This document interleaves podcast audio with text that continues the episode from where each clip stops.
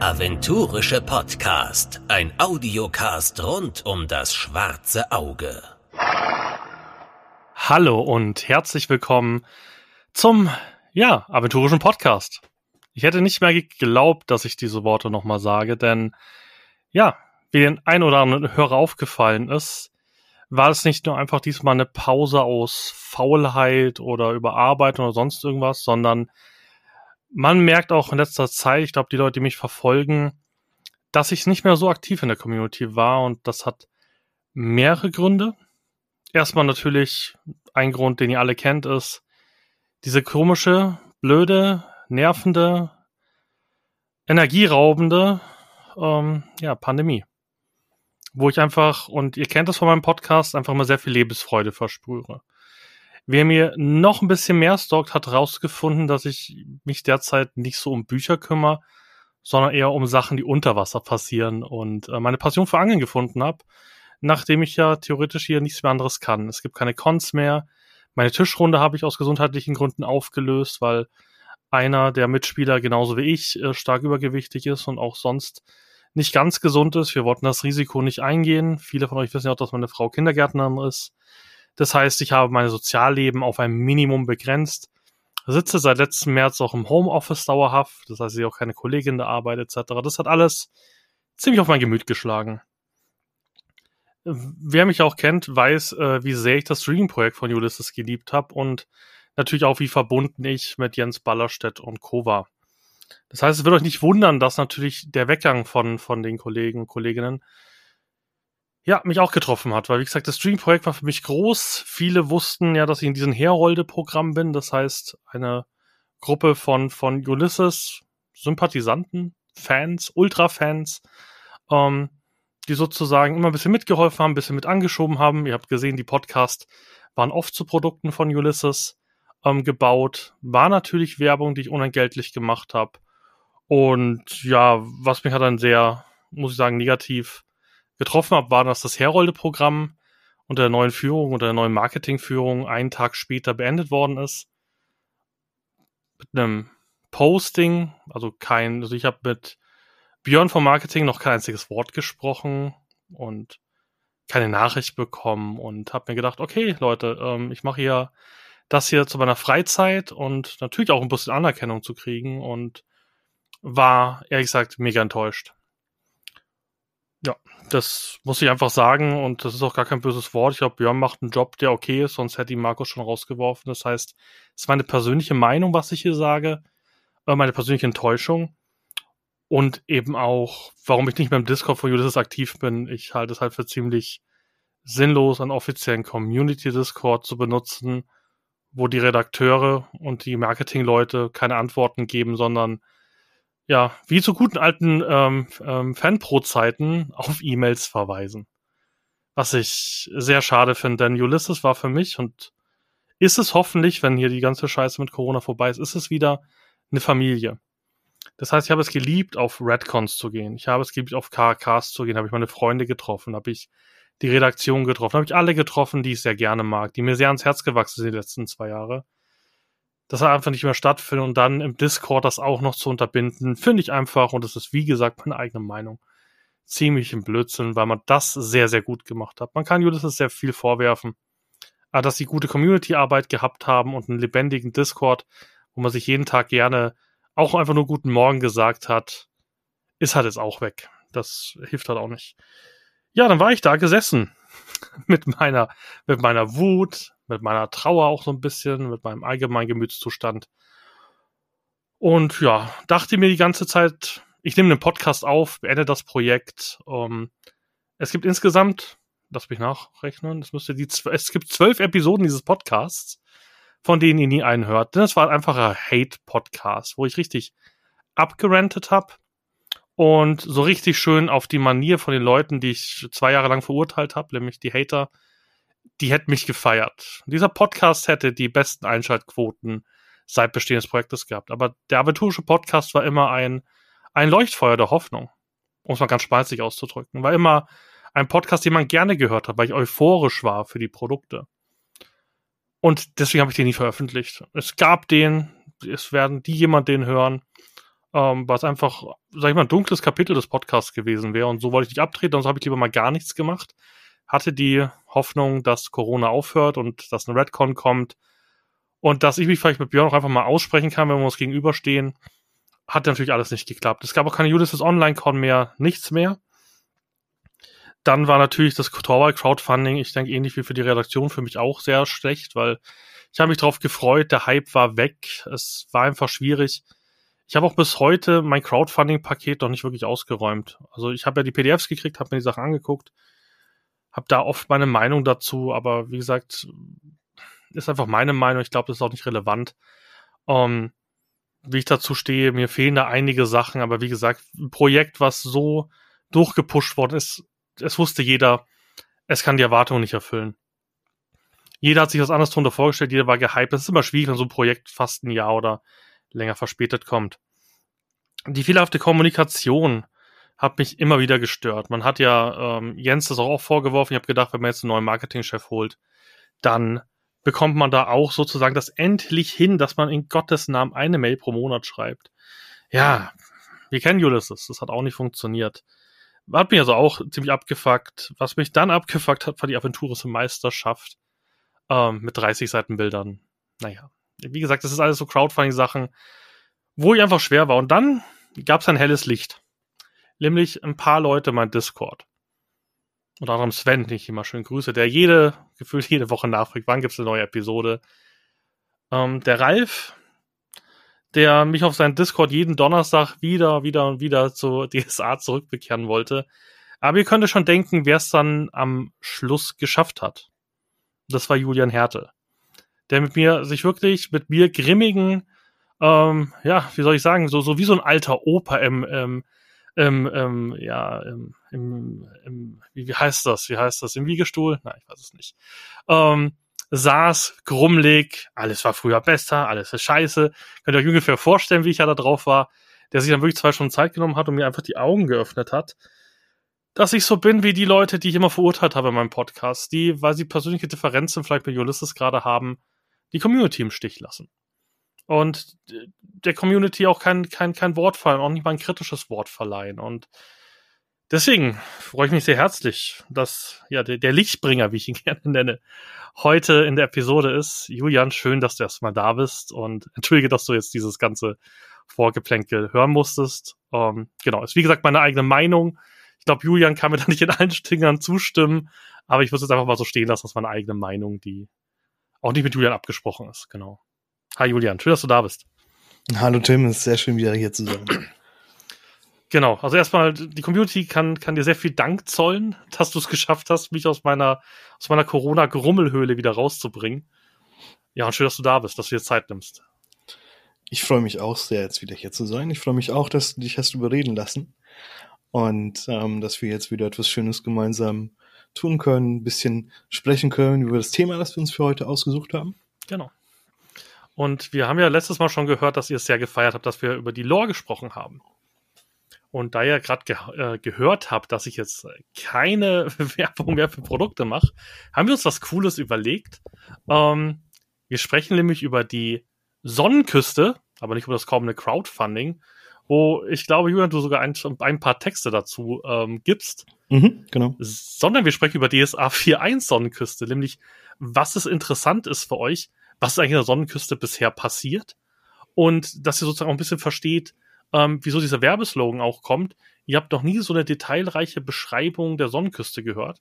Deswegen würden wir euch gerne in den nächsten Minuten ähm, so ein bisschen einladen, zuzuhören, was eigentlich da vor der Sonnenküste passiert ist, dass ihr so ein bisschen auch wertschätzen könnt, was die Autoren jetzt erschaffen haben. Mit diesen, und ich wurde minimal gespoilert, mit dieser tollen ähm, RSH, die wir da scheinbar bekommen.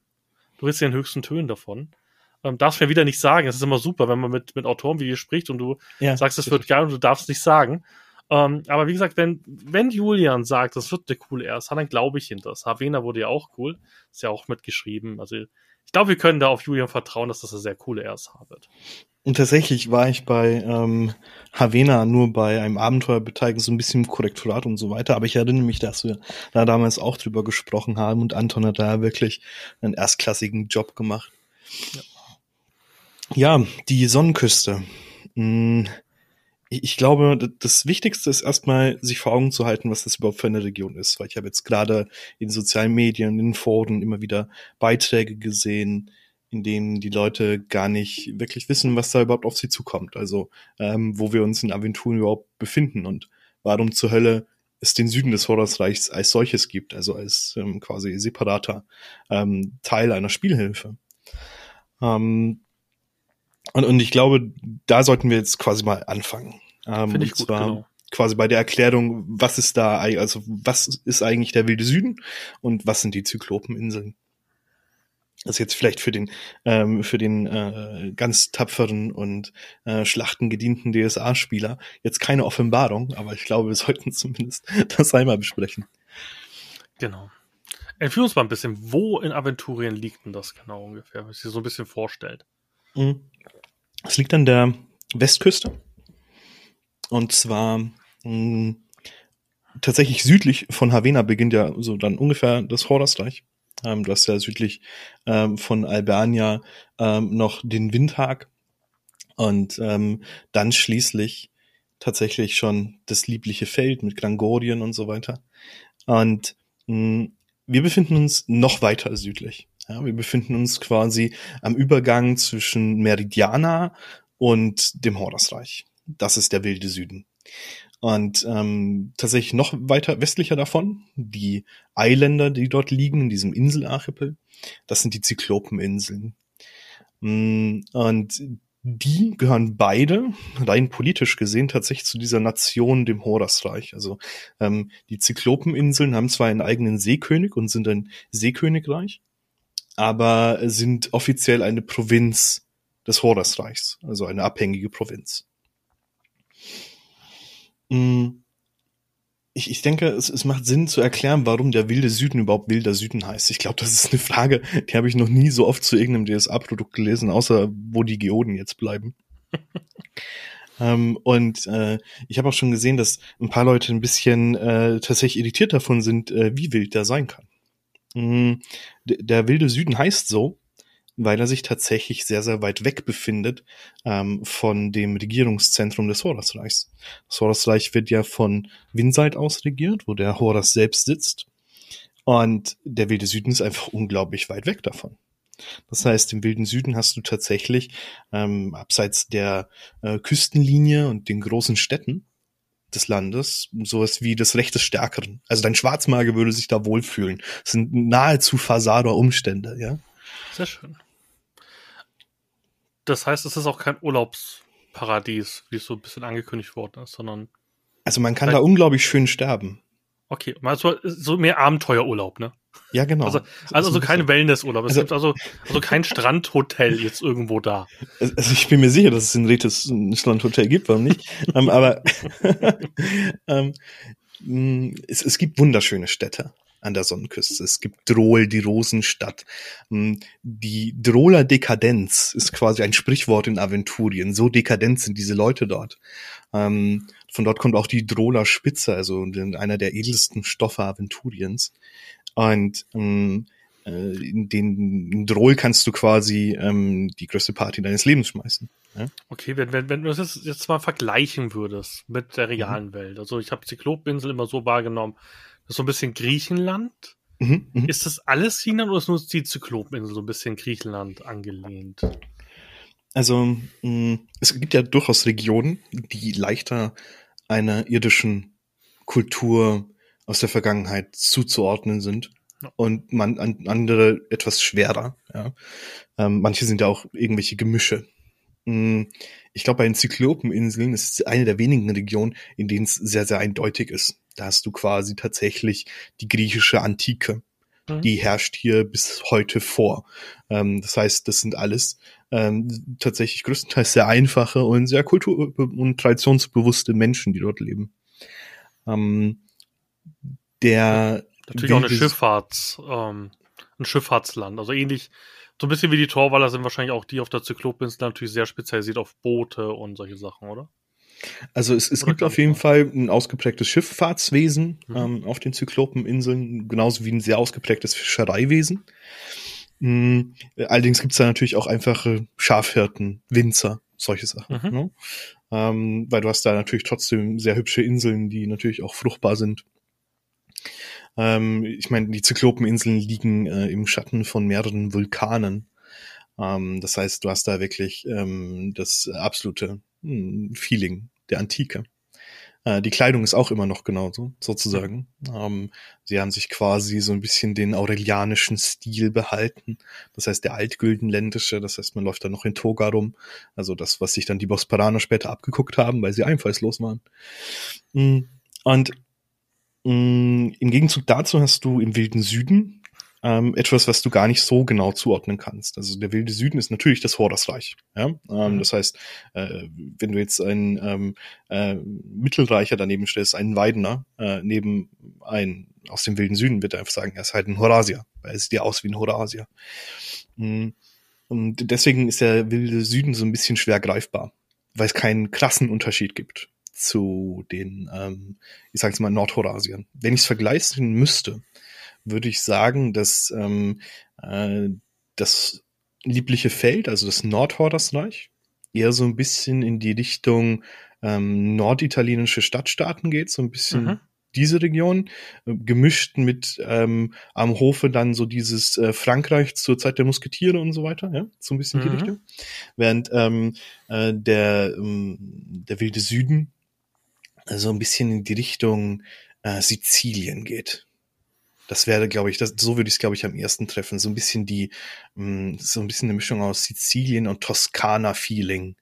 Also ein bisschen rauer. Ja, schon ein Nicht, bisschen. nicht, nicht ganz genau. so glatt, sondern so, so ein bisschen raubeiniger, die Leute. Da, da geht's eben nicht nur um hübsche Städte, sondern wenn du aus der hübschen Stadt rauskommst äh, und in, ins nächste Dorf kommst, kann schon sein, dass sich da jemand in der Taverne absticht, wenn er an deinen Geldbeutel will.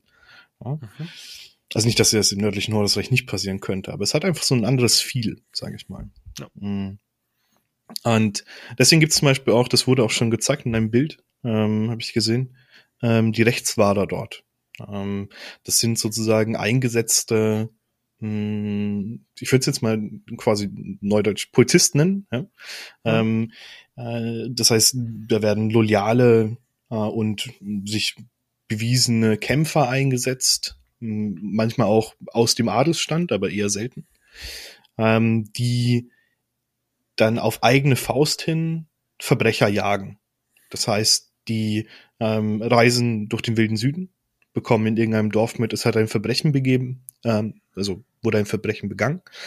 Und dann ermitteln diese Rechtswahrer und jagen den Verbrecher und mh, dürfen in dem Fall auch die Justiz anwenden. Das heißt, die dürfen den dann auch hängen, wenn sie ihn gefunden haben, zum Beispiel. Also ein bisschen so, so wie so ein Marshal im Wilden Westen, oder? Also es ist jetzt kein, kein Sheriff, der sozusagen irgendwie zugeordnet ist, sondern eigentlich mehr so, so ein Lucky Luke-Typ halt, der sozusagen ähm, Mhm.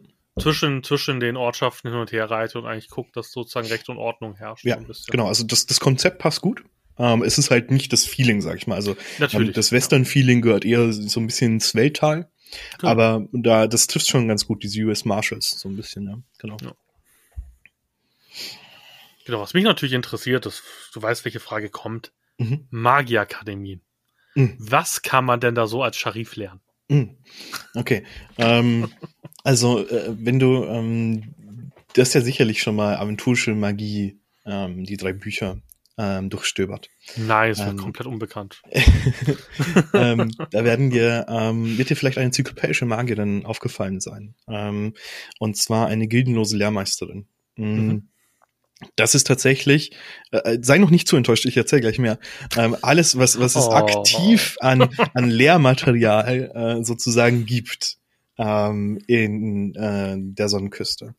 Ähm, das heißt, du hast vor allem äh, gildenlose Lehrmeister, die Mhm. keiner tatsächlichen äh, Akademie angehören und selbst einfach Schüler ausbilden. Was, was, sind es so? Sind das eher Graumagier, Schwarzmagier, Mm. Weißmagier vermutlich eher nicht. Dafür ist wahrscheinlich die, das Die- Gebiet nicht Ja. irgendwie brav genug wie das Mittelreich oder sowas. Ich denke mal, Graumagier werden da wahrscheinlich am meisten Die, sein. die oder? sind so zwischen Grau- und Weißmagiern unterwegs. Ähm, die sind relativ hell, aber nicht so staatsabhängig, sage ich mal, nicht so Ja. staatstreu. Ähm, sind in dem Fall Sphärologen tatsächlich. Mm, Okay, also Sphärengänger. Äh, richtig, das heißt äh, mit Limbus und sowas, ja, so äh, Limbus-Erforschung und äh, Kraftlinienmagie und solche Geschichten. Ne? Hätte ich jetzt gar nicht erwartet. Ich hätte erwartet, dass es ähnlich wie bei den Torwallern ist, dass die irgendwie ja Luftmagie oder sowas vielleicht eher kann, wegen der Schifffahrt oder sowas. Wa- Ja, Warum, Sphären, warum Sphären? Ist das irgendwo Ähm, bekannt, warum, dass sich gerade Sphärenmagier ähm, mh, aufbauen? Ich, ich darf wieder nicht zu viel erzählen. Ich kann eine Sache Na, was sagen. sagt die DSA 4 ähm, Spielhilfe? Da Die, die DSA 4 Spielhilfe sagt dir zumindest, dass die Zyklopeninseln sehr magisch sind. okay, ähm, Artefakte und sowas dann vermutlich eher in der Richtung. Mm, tatsächlich eher in diese Richtung Feenwesen. Weil das, ähm, wenn du dir überlegst, ähm, die äh, Zyklopeninseln nehmen quasi alles aus dem antiken Griechenland mit, inklusive der Hm. Mythologie. Ja gut, ähm, das natürlich. Natürlich jetzt nicht vollständig, aber sehr viele mythologische Fabelwesen und so weiter ähm, gibt es tatsächlich auch auf den Zyklopeninseln in Form von verschiedenen Feen und derlei Dingen. Okay, gut. Hätte ich jetzt Mm. überhaupt nicht erwartet. Ne? Krass. Genau, das heißt, da hast du tatsächlich einen relativ ähm, großen magischen Anteil. Und ähm, es gibt aber noch etwas, noch etwas Spannendes, kann ich dir sagen, an der Sonnenküste. Und ähm, äh, auch da darf ich nicht so viel verraten, aber eine Sache kann ich dir verraten, und zwar das, was ähm, jetzt bisher schon gesetzt war. Ähm, es gab mal eine Akademie in Neta. Und diese Akademie wurde vor vielen, vielen Jahren geschlossen. Mhm. Das war das äh, Phantasmagorische Institut zu Neta. Und ist jetzt schon, lass mich nachdenken. Ich glaube, 125 Jahre müssten es sein, dass diese Akademie geschlossen wurde. Aber die Umstände der Schließung sind ein wenig dubios und widersprechen sich an verschiedenen Stellen. Das hört sich nach einer guten Abenteuerskizze an, ja. Das heißt, ähm, ich, ich glaube, für einen Magier gibt es sehr, sehr viel da zu entdecken. Mm, Was ich, glaube ich, besonders spannend finde, zum Beispiel für Sharif, ohne jetzt deinen Größtwahn wecken zu wollen.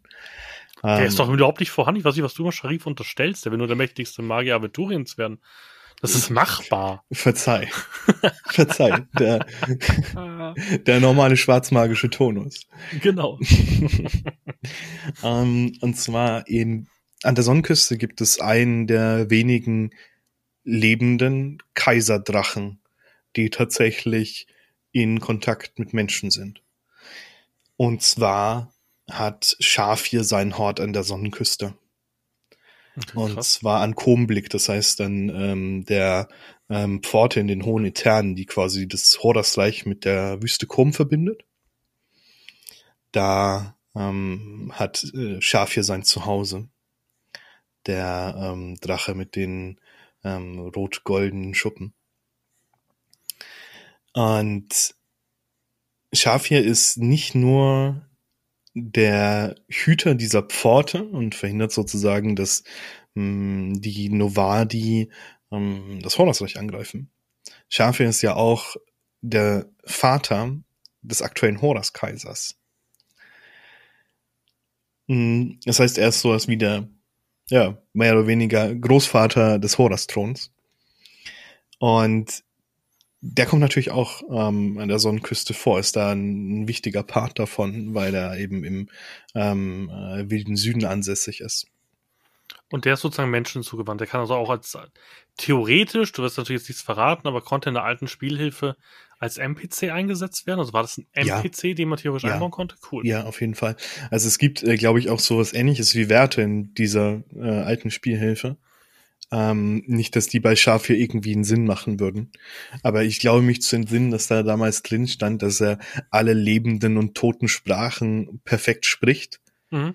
und im Endeffekt seine magischen und ähm, also seine magischen Fähigkeiten, seine Wissenstalente sozusagen äh, ihresgleichen suchen und ähm, So, so ein Endlichkeitszeichen in, in, in dem, in dem, ja so ungefähr genau. in der Infobox so. And Attacke, unendlich. Oh nein. genau. Ne? Wie, wie ist das denn? Also ich bin mir nicht ganz sicher bei Drachen, aber Ja. es ist nicht so wie in Warcraft, dass sie einfach menschliche Gestalt annehmen können, sondern sie bleiben einfach Drachen und sitzen da sozusagen. Oder? D- Das ist ein viel diskutiertes Thema, weil ähm, Schafher ja bewiesenermaßen mit einer Frau, einer menschlichen Frau, ein Kind gezeugt hat. Nein, ähm, wir machen jetzt keine Fanart im Kopf, wie das passieren konnte. Genau, das, das so weit wollte ich nicht gehen. Aber kein King-Shaming. ähm, mm, das heißt, grundsätzlich ist natürlich die Frage, kann er sich in einen Menschen verwandeln? Grundsätzlich gibt es ja auch Zauber dafür, die das möglich machen würden. Ja? Ähm, das heißt, ich würde grundsätzlich sagen, ja, das ist möglich. Doch. Also gerade bei Kaiserdrachen, die einfach sehr zaubermächtig sind, oder auch bei sowas wie Purpurwürmern könnte das durchaus denkbar sein. Äh, meistens erscheint er allerdings tatsächlich in seiner normalen Gestalt, die äh, altehrwürdig ist. Hm? Sehr cool. Genau. Ähm, es gibt auch, ähm, ich glaube, ich weiß jetzt gerade nicht mehr den richtigen Abstand. Da müsste ich mal kurz in mich gehen. Es ist auf jeden Fall nicht nur einmal im Jahr. Ich glaube aber tatsächlich jährlich ähm, wird dieser Drache besucht, es wird Schafe besucht von der Gesandtschaft des Horus Kaisers. Und ähm, sie bringen dann quasi ähm, Tributzahlungen und äh, Artefakte und ähm, oftmals auch Artefakte, die er einfach bewahren soll. Also im Endeffekt ist Schaf hier ähm, Safe. Äh, der der beste Safe, den das Horusreich hat. Ja? Das heißt, wenn du irgendwas hast, was sonst niemand bekommen soll, wie zum Beispiel ein super gefährliches Artefakt, ja, dann bringst du es besser zu Schaf hier. Ähm, und das ist äh, eine Gesandtschaft, an der natürlich auch schon damals ähm, auch Helden irgendwann mal teilhaben konnten. Ja, das heißt, du bist dann quasi einen offiziellen Auftrag bei ihm. Da gibt's auch schöne Geschichten, ähm, weil ähm, äh, Schafir natürlich trotz allem ein Drache ist. Also der ist ja, ähm, hat ja ein drachisches Wesen, sagt man. Also ein Karfunkelherz, das als kalt gilt, wie jeder Drache. Ähm, und es kann sein, dass ähm, Schafir dich einfach auffrisst, wenn du vor ihm stehst und du ihm nicht ähm, gefällst oder ähm, seinen Unmut erregst. Es kann aber auch sein, dass er einfach nur eine Partie Gadadan mit dir spielen will. Auch das ist schon vorkommen, also Schach. Ja. Ähm, das, das finde ich ist ziemlich interessant, gerade für, ähm, äh, für Charaktere wie jetzt zum Beispiel deinen Magier. Ja. Ähm, äh, solche Sachen da zu erleben. Ja, sehr cool. Ich bin mal gespannt. Ich hoffe natürlich, dass das sowas ähm, in der RSH vorkommen wird, weil so, sowas, sowas gefällt mir. Du, du kennst es, du kennst mich. Ich mag ja immer, wenn sowas bisschen Episches passiert und glaube ich, den mhm. Kaiserdrachen zu treffen, der mhm. ein cooler NPC ist, glaube ich, wo der Meister auch viel coole Sachen mit anstellen kann.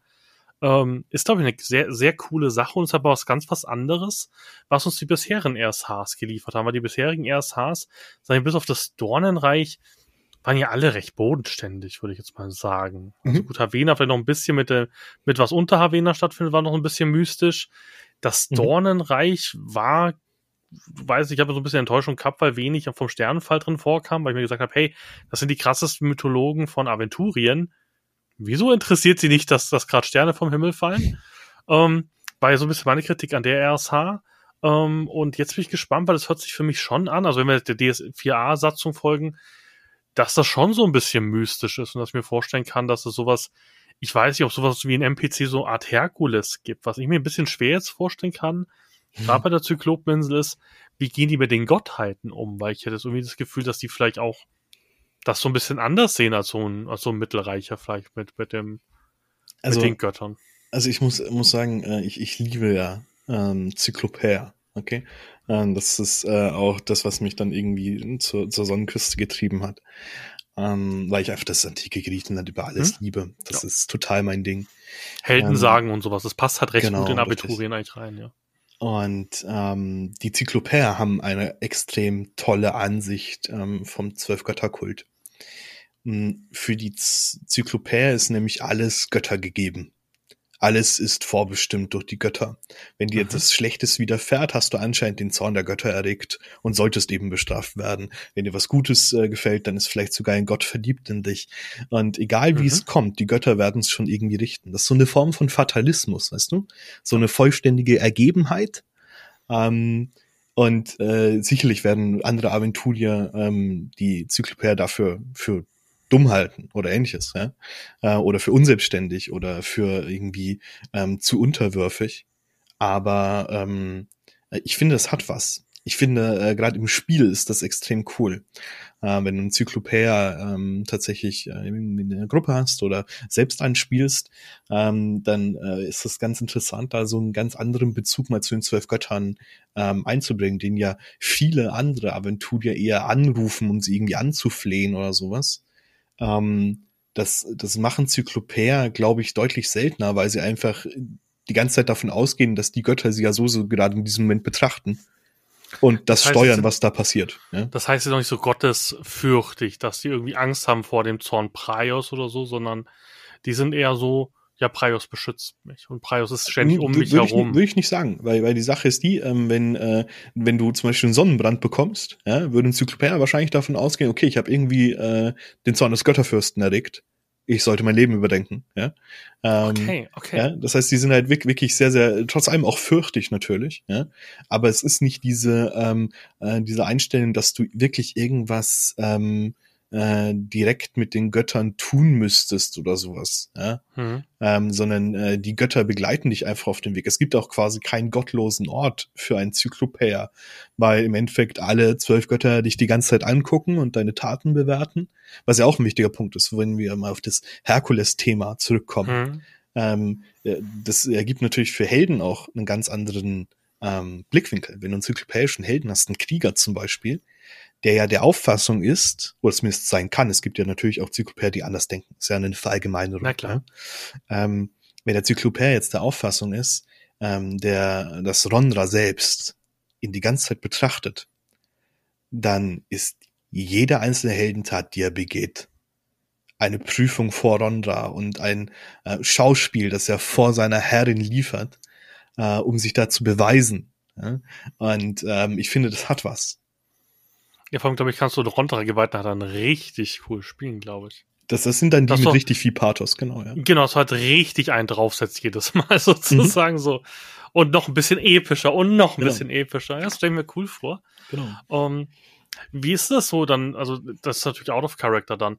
Aber sind die Alvaraiane dann auch sozusagen, also lieben die dann im Endeffekt die Zyklopea dann auch ein bisschen mehr, weil sie sozusagen viel mehr im Alltag eine Rolle spielen? Also, ist es dann eher bekannt, dass sozusagen Rondra dann solchen Kriegern eher hilft, weil sie halt so sozusagen ja eigentlich mehr oder weniger für ihre Gottheit leben. So verstehe ich dich ja. Sozusagen alles, was sie in ihrem mhm. Leben machen, mhm.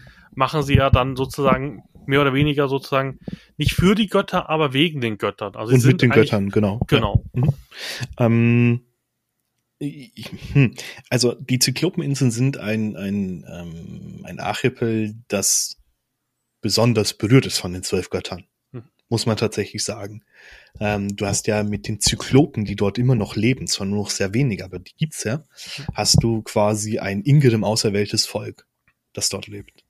Ähm, du hast das Orakel von Beitrea, das ist ein Praios heiliges Orakel, ähm, das auch zum Beispiel den ähm, äh, Heliodan, also den Boten des Lichts, den Anführer der Praios-Kirche bestimmt.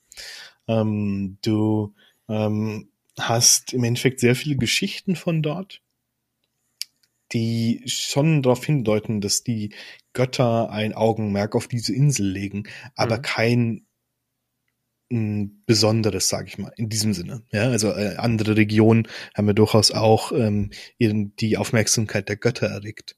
Wie zum Beispiel tatsächlich ähm, eben im wilden Süden, ähm, in dem wir gleich zwei der wichtigsten Heiligen der Rondra-Kirche haben, ähm, die dort quasi gewirkt haben.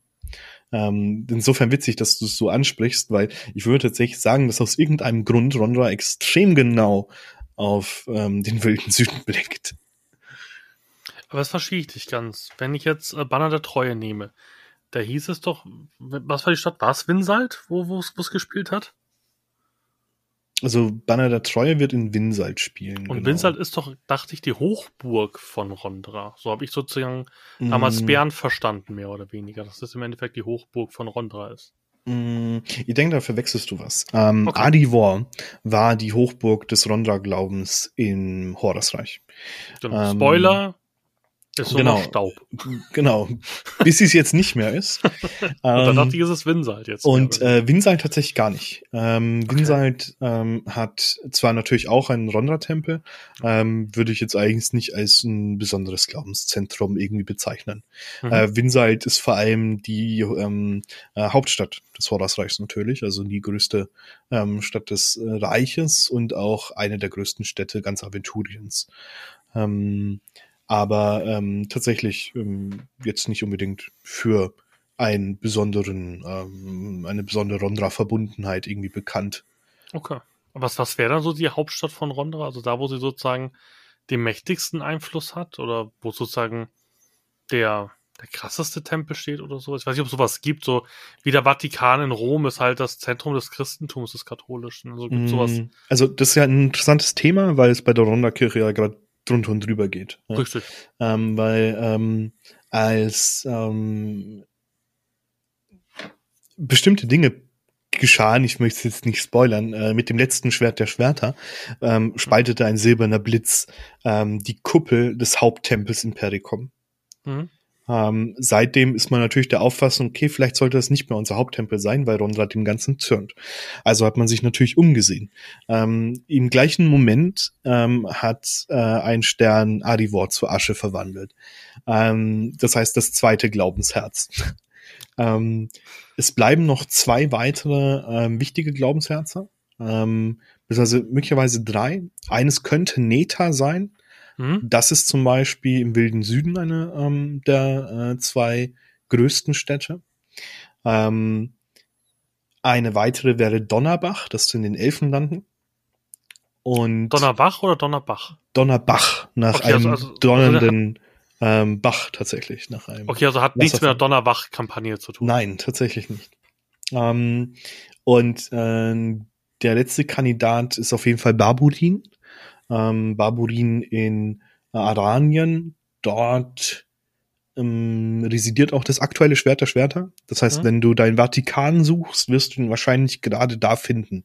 Sagen Okay. wir es mal so. Ja. Hm, jo, Ja, wir waren im wilden, im, im wilden Süden. Du hast gesagt, es gibt zwei große Rondra, ähm, ja, Rondra POIs, sage ich mal, wo sozusagen ja. ähm, ehemalige große Rondra-Geweihte gewirkt haben, sozusagen, oder? Mhm. Mhm. Einer davon ist sogar der größte. Ich glaube, der größte Ronda-Geweihte aller Zeiten, wenn man so will. Ähm, und das ist Geron der Einhändige. Das hast du wahrscheinlich auch schon mal gehört. Da habe Ähm, ich sogar eine Zinnfigur von, ja.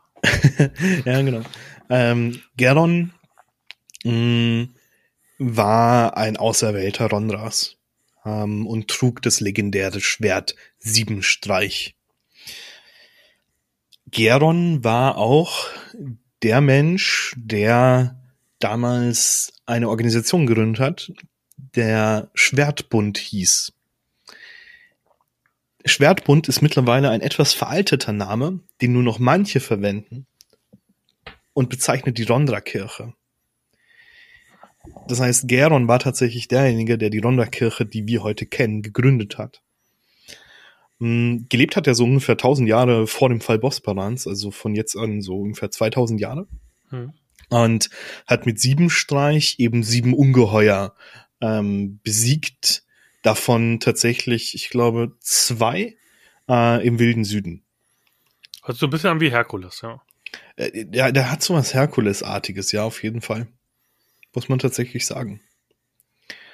Hm, Ich, ich denke, Geron ist auf jeden Fall, ich sag's mal, der, der größere der beiden Heiligen. Ähm, äh, einfach weil er tatsächlich ein direkter Auserwählter war. Ich glaube aber ikonischer ist die Geschichte von Talionmel. Taliomel von Brelak oder manchmal auch Taliomel von Neta, was eine Vermischung ist durch ihren später gegebenen Titel Löwin von Neta. Hm, Gab es nicht auch einen Roman dazu? Ich habe mir das irgendwie ja, mir das bekannt vor, dass, Ja. dass ich da einen Roman hinten in, Tatsächlich. im Schrank habe, der Es- es gibt- nicht gelesene Sachen. es gibt einen Roman oder ich glaube sogar zwei, ähm, die äh, das Leben und Wirken Talion-Mädels äh, begleiten. Mhm. Und ich, ich kann die Geschichte gerne kurz erzählen, äh, denn ich finde sie tatsächlich einfach sehr schön. Ich meine, ich lebe auch in einem Ronda-Haushalt, ich darf es gar nicht anders, sonst schlägt mich meine Freundin.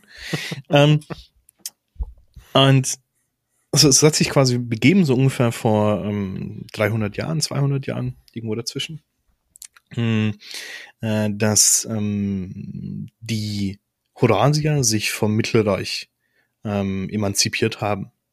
Und während sie im Norden gegen die Mittelreicher kämpften, dachten sich die Novadi, denen sich vor kurzem erst ähm, äh, Rastula ähm, offenbart hatte, dass sie jetzt Neta erobern können und sind mit Hunderten von Reitern ähm, aus der Krom gestürmt und haben das Horusreich angegriffen. Weil die ganzen Truppen im Norden waren, um zu kämpfen, stellte sich schließlich Talionmehl von Neta alleine diesem Reiter her, und zwar auf einer Brücke. Der Brücke über den Chabab, das ist ein äh, Fluss, der der Region noch seinen Namen gibt, Chababien. Und auf dieser Brücke, die quasi legendär ist, es gibt glaube ich sogar ein Bild davon, ähm, von Taliomil auf der Brücke, hat sie Welle um Welle diese Reiter abgehalten und hat einen nach dem anderen erschlagen. Als der Anführer der Novadis das gesehen hat, hat er aufgeschrien und hat seinen Bogenschützen den Befehl gegeben, mehrere Pfeilhägel zu verschießen. Und all diese Pfeile haben Taliomil natürlich getroffen und sie tödlich verwundet. Aber sie hat immer noch weiter gekämpft und noch viele, viele Novadi mit sich in den Tod gerissen. Als sie dann tot zusammenbrach, haben die Novadi nicht nur die Brücke gestürmt, sondern haben sich sogar in ihrem Körper vergangen und haben ihn zerstückelt und in den Fluss geworfen. Und man weiß nicht, ob es daran lag, dass Rondra so erzürnt war über diese Tat der Novadi oder ob sie so beeindruckt war vom Mutalionmils, dass sie dann durch einen mächtigen Sturm den Fluss anschwellen ließ, so dass sie das Reiterheer davonriss und die Brücke zerstörte. Und so hat Taliomil mit ihrem selbstlosen Opfer die Stadt Neta gerettet. Und seitdem ist Taliomil, glaube ich, der Archetyp für jeden, der einen Rondra-Geweihten anfängt. Weil das genau dieses Bild ist, dieses ich, ich verteidige die Brücke alleine gegen die Übermacht, um meinen Freunden noch eine Chance zu geben. Das, was äh, manchmal natürlich auch so ein bisschen übertrieben wird, weil du dann irgendwelche Rondra-Lemminge hast, die sich irgendwie in den Tod stürzen. Ähm, aber ich denke, das ähm, äh, ist der richtige, der richtige Spirit eines Rondra-Geweihten, weißt du? Die richtige mentale Einstellung. Was ich immer schade bei solchen Geschichten finde, ist halt das nicht. Mhm. Und das ist ja immer das, du kennst bei meinem Alvarian-Systemwunsch, wenn sowas halt wäre, dass das so jemand dann einfach von Rondra sozusagen umhüllt wird und dann sozusagen sich da episch durchkämpfen würde, sozusagen alle Novadis abgeschlachtet hätte. Aber wobei, dann wäre es wahrscheinlich eher Chor gewesen als, als Rondra, oder? Weil ja, Rondra, es, es, es geht Rondra würde nicht alle, alle niedermetzeln, vermutlich, oder? Die würde ja nur so lange kämpfen, bis sie aufgeben oder so. Und also es starben am Ende alle Novadi, aber in der Geschichte geht es ja um das Selbstopfer. Das ja, ist ja der stimmt. Punkt. Dass du bereit bist, dich selbst aufzuopfern, selbst gegen die Übermacht, obwohl der Kampf aussichtslos ist, nur um die, die dir etwas zu bedeuten oder denen du schutzbefohlen bist, zu beschützen. Das stimmt. Chor wäre ja eher dann auf, auf Wut und Rache aus. Sonst Richtig, Wut, Rache und Dinosaurier, genau. nee, sehr cool. Nee, aber wie gesagt, das, das ist cool und das ist halt auch, ähm, entstammt hat dann auch sozusagen alles sozusagen auch der, der, der, ähm, ähm, das, der, sorry, totale Hänger. Wie, wie heißt, wie heißt es nochmal nicht, nicht liebliches Tal, sondern wild, wilder Das Süden, liebliche so. Feld, ja. ja genau. Und der wilde Süden. Ähm, ja, genau. Mm, du, du hast tatsächlich an, ähm, an der, in dieser Region einen total reichen ähm, Geschichten- und Legendenschatz. Also zum einen durch verschiedene Heilige, die dort gelebt und gewirkt haben. Ähm, es gab da auch äh, zwischenzeitlich einen neuen äh, Raya-Heiligen, der erst seit kurzem dort verehrt wird. Die hauen ja da ganz schön die voll, wenn es um die Götter geht. Also, da hast du nicht zu viel versprochen. Also da ja, tatsächlich. Für, für jeden Gott ist da irgendwie was dabei, glaube ich, irgendwie. Ne? Ja, das glaube ich tatsächlich auch. Ähm, äh, wer ähm, sich ein wenig um die ähm, um die äh, Kampagne um den Horasischen Thronfolgekrieg auseinandergesetzt hat, die vor ähm, einer ganzen Weile jetzt schon passiert ist, der ähm, äh, weiß auch um eine extrem wichtige Gestalt für das Horasreich, die Fex extrem zugewandt ist. Ähm, ich bin mir ziemlich sicher, dass ähm, man sich nicht äh, in diese Region wilden Süden begeben kann, ohne auf den zu treffen. Ähm, und ich glaube tatsächlich, dass diese Region ähm, unglaublich inspirierend ist für Abenteuer. Ja? Allein wenn du dir anguckst, ähm, die Zyklopeninseln mit Minotauren und Labyrinthen und ähm, göttergefälligen Leuten oder zumindest götterfürchtigen Leuten, deren Questen mit Orakeln und auf der anderen Seite der wilde Süden, in dem außerhalb der Städte das Recht des Stärkeren herrscht. Du hast extrem machtbewusste Adlige, die sich notfalls auch die Fetzen um die Ohren fliegen lassen. Dazwischen hast du einfach nur sizilianische Prärie, in der quasi einfach alles passieren kann, weil alle weggucken. Ähm, das finde ich extrem spannend. Was ich glaube ich auch ganz cool an, an der Sonnenküste finde, ist, dass man, glaube ich, gerade als Heldengruppe da jeder sein Spotlight kriegen kann. Es ist nicht so, zum Beispiel im Dornreich muss ich mich ja sehr als Magier ähm, immer zurückhalten, nichts zu tun. Im Mittelreich haben Hexen immer so ein bisschen das Nachsehen. Und ich habe das Gefühl, dass in, dass gerade in dieser RSH es keine Verbote so gibt. Also es gibt da nichts, was irgendwie okay, Leute, keine Totenbeschwörer, kein Pomeradianer, okay. Aber so die normalen ja, Archetypen ja. äh, müssen sich da alle nicht zurückhalten, sondern können eigentlich alle in die Vollen gehen. Also die, die Gelehrten und die Magier mehr auf die Zyklopeninseln, die irgendwie nach Artefakten und nach Geheimnissen suchen. Die Krieger, die sich messen können im, im wilden Süden. Ich glaube, da kann man viel machen als Meister. Wenn man da so eine kleine Rundreise macht, ja. glaube ich, kommt jeder auf seine Kosten, egal was er für, eine, für, den, für den Charakter spielt. Es ist, es ist super kompatibel mit allen möglichen Helden. Das liegt ja auch an diesen, ich sag jetzt mal, kulturellen Gemisch. Du hast drunter ja quasi Meridiana. Mengbilla ist ja sozusagen um die Ecke. Ja? Ähm, im, Im Norden hast du das Horasreich, im äh, Osten hast du ähm, die Wüste Kom mit Novadi, äh, die quasi halt ins Tulamidische Wurzeln äh, sag ich mal so äh, im Stil. Ja. Du kannst quasi im wilden Süden wirklich einfach alles spielen und es passt irgendwie hin. Ja. Ähm, und es gibt auch wenige Plots, die du im äh, wilden Süden, glaube ich, und auf den Zyklopeninseln nicht machen könntest. Ähm, weil die Anlage dafür, und man muss ja sagen, wo wir gerade sprechen, sind ja so ungefähr 21 Seiten in der alten Regionalspielhilfe. Ja, darüber unterhalten wir uns gerade, über 21 Seiten. Ja, ähm, allein das hat schon so viel Potenzial für Spannung und für ähm, geile Geschichten, die man da erleben kann. Einfach weil, und ich glaube, das ist das, was mich besonders dran begeistert. Mm, du bist sehr unabhängig da unten. Du hast nicht irgendwie diese große Ordnungsmacht, zu der du laufst, läufst, wenn du irgendwie ein Problem hast.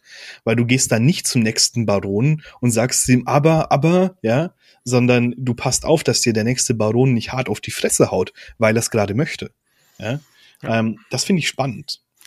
Und das ist ja auch eine ganz lustige Erkenntnis. Damals, wo ich ähm, die Sonnenküsse zum ersten Mal gehört habe, ich weiß nicht, es war, glaube ich, der Leak letztes Jahr. Irgendwann gab es ja so ein Leak, das auf der Ulysses-Seite das stand, dass es dann mhm, im F-Shop, genau, ja, ja. Genau. Und alle waren ja mega enttäuscht, ja, wie, ähm, hä?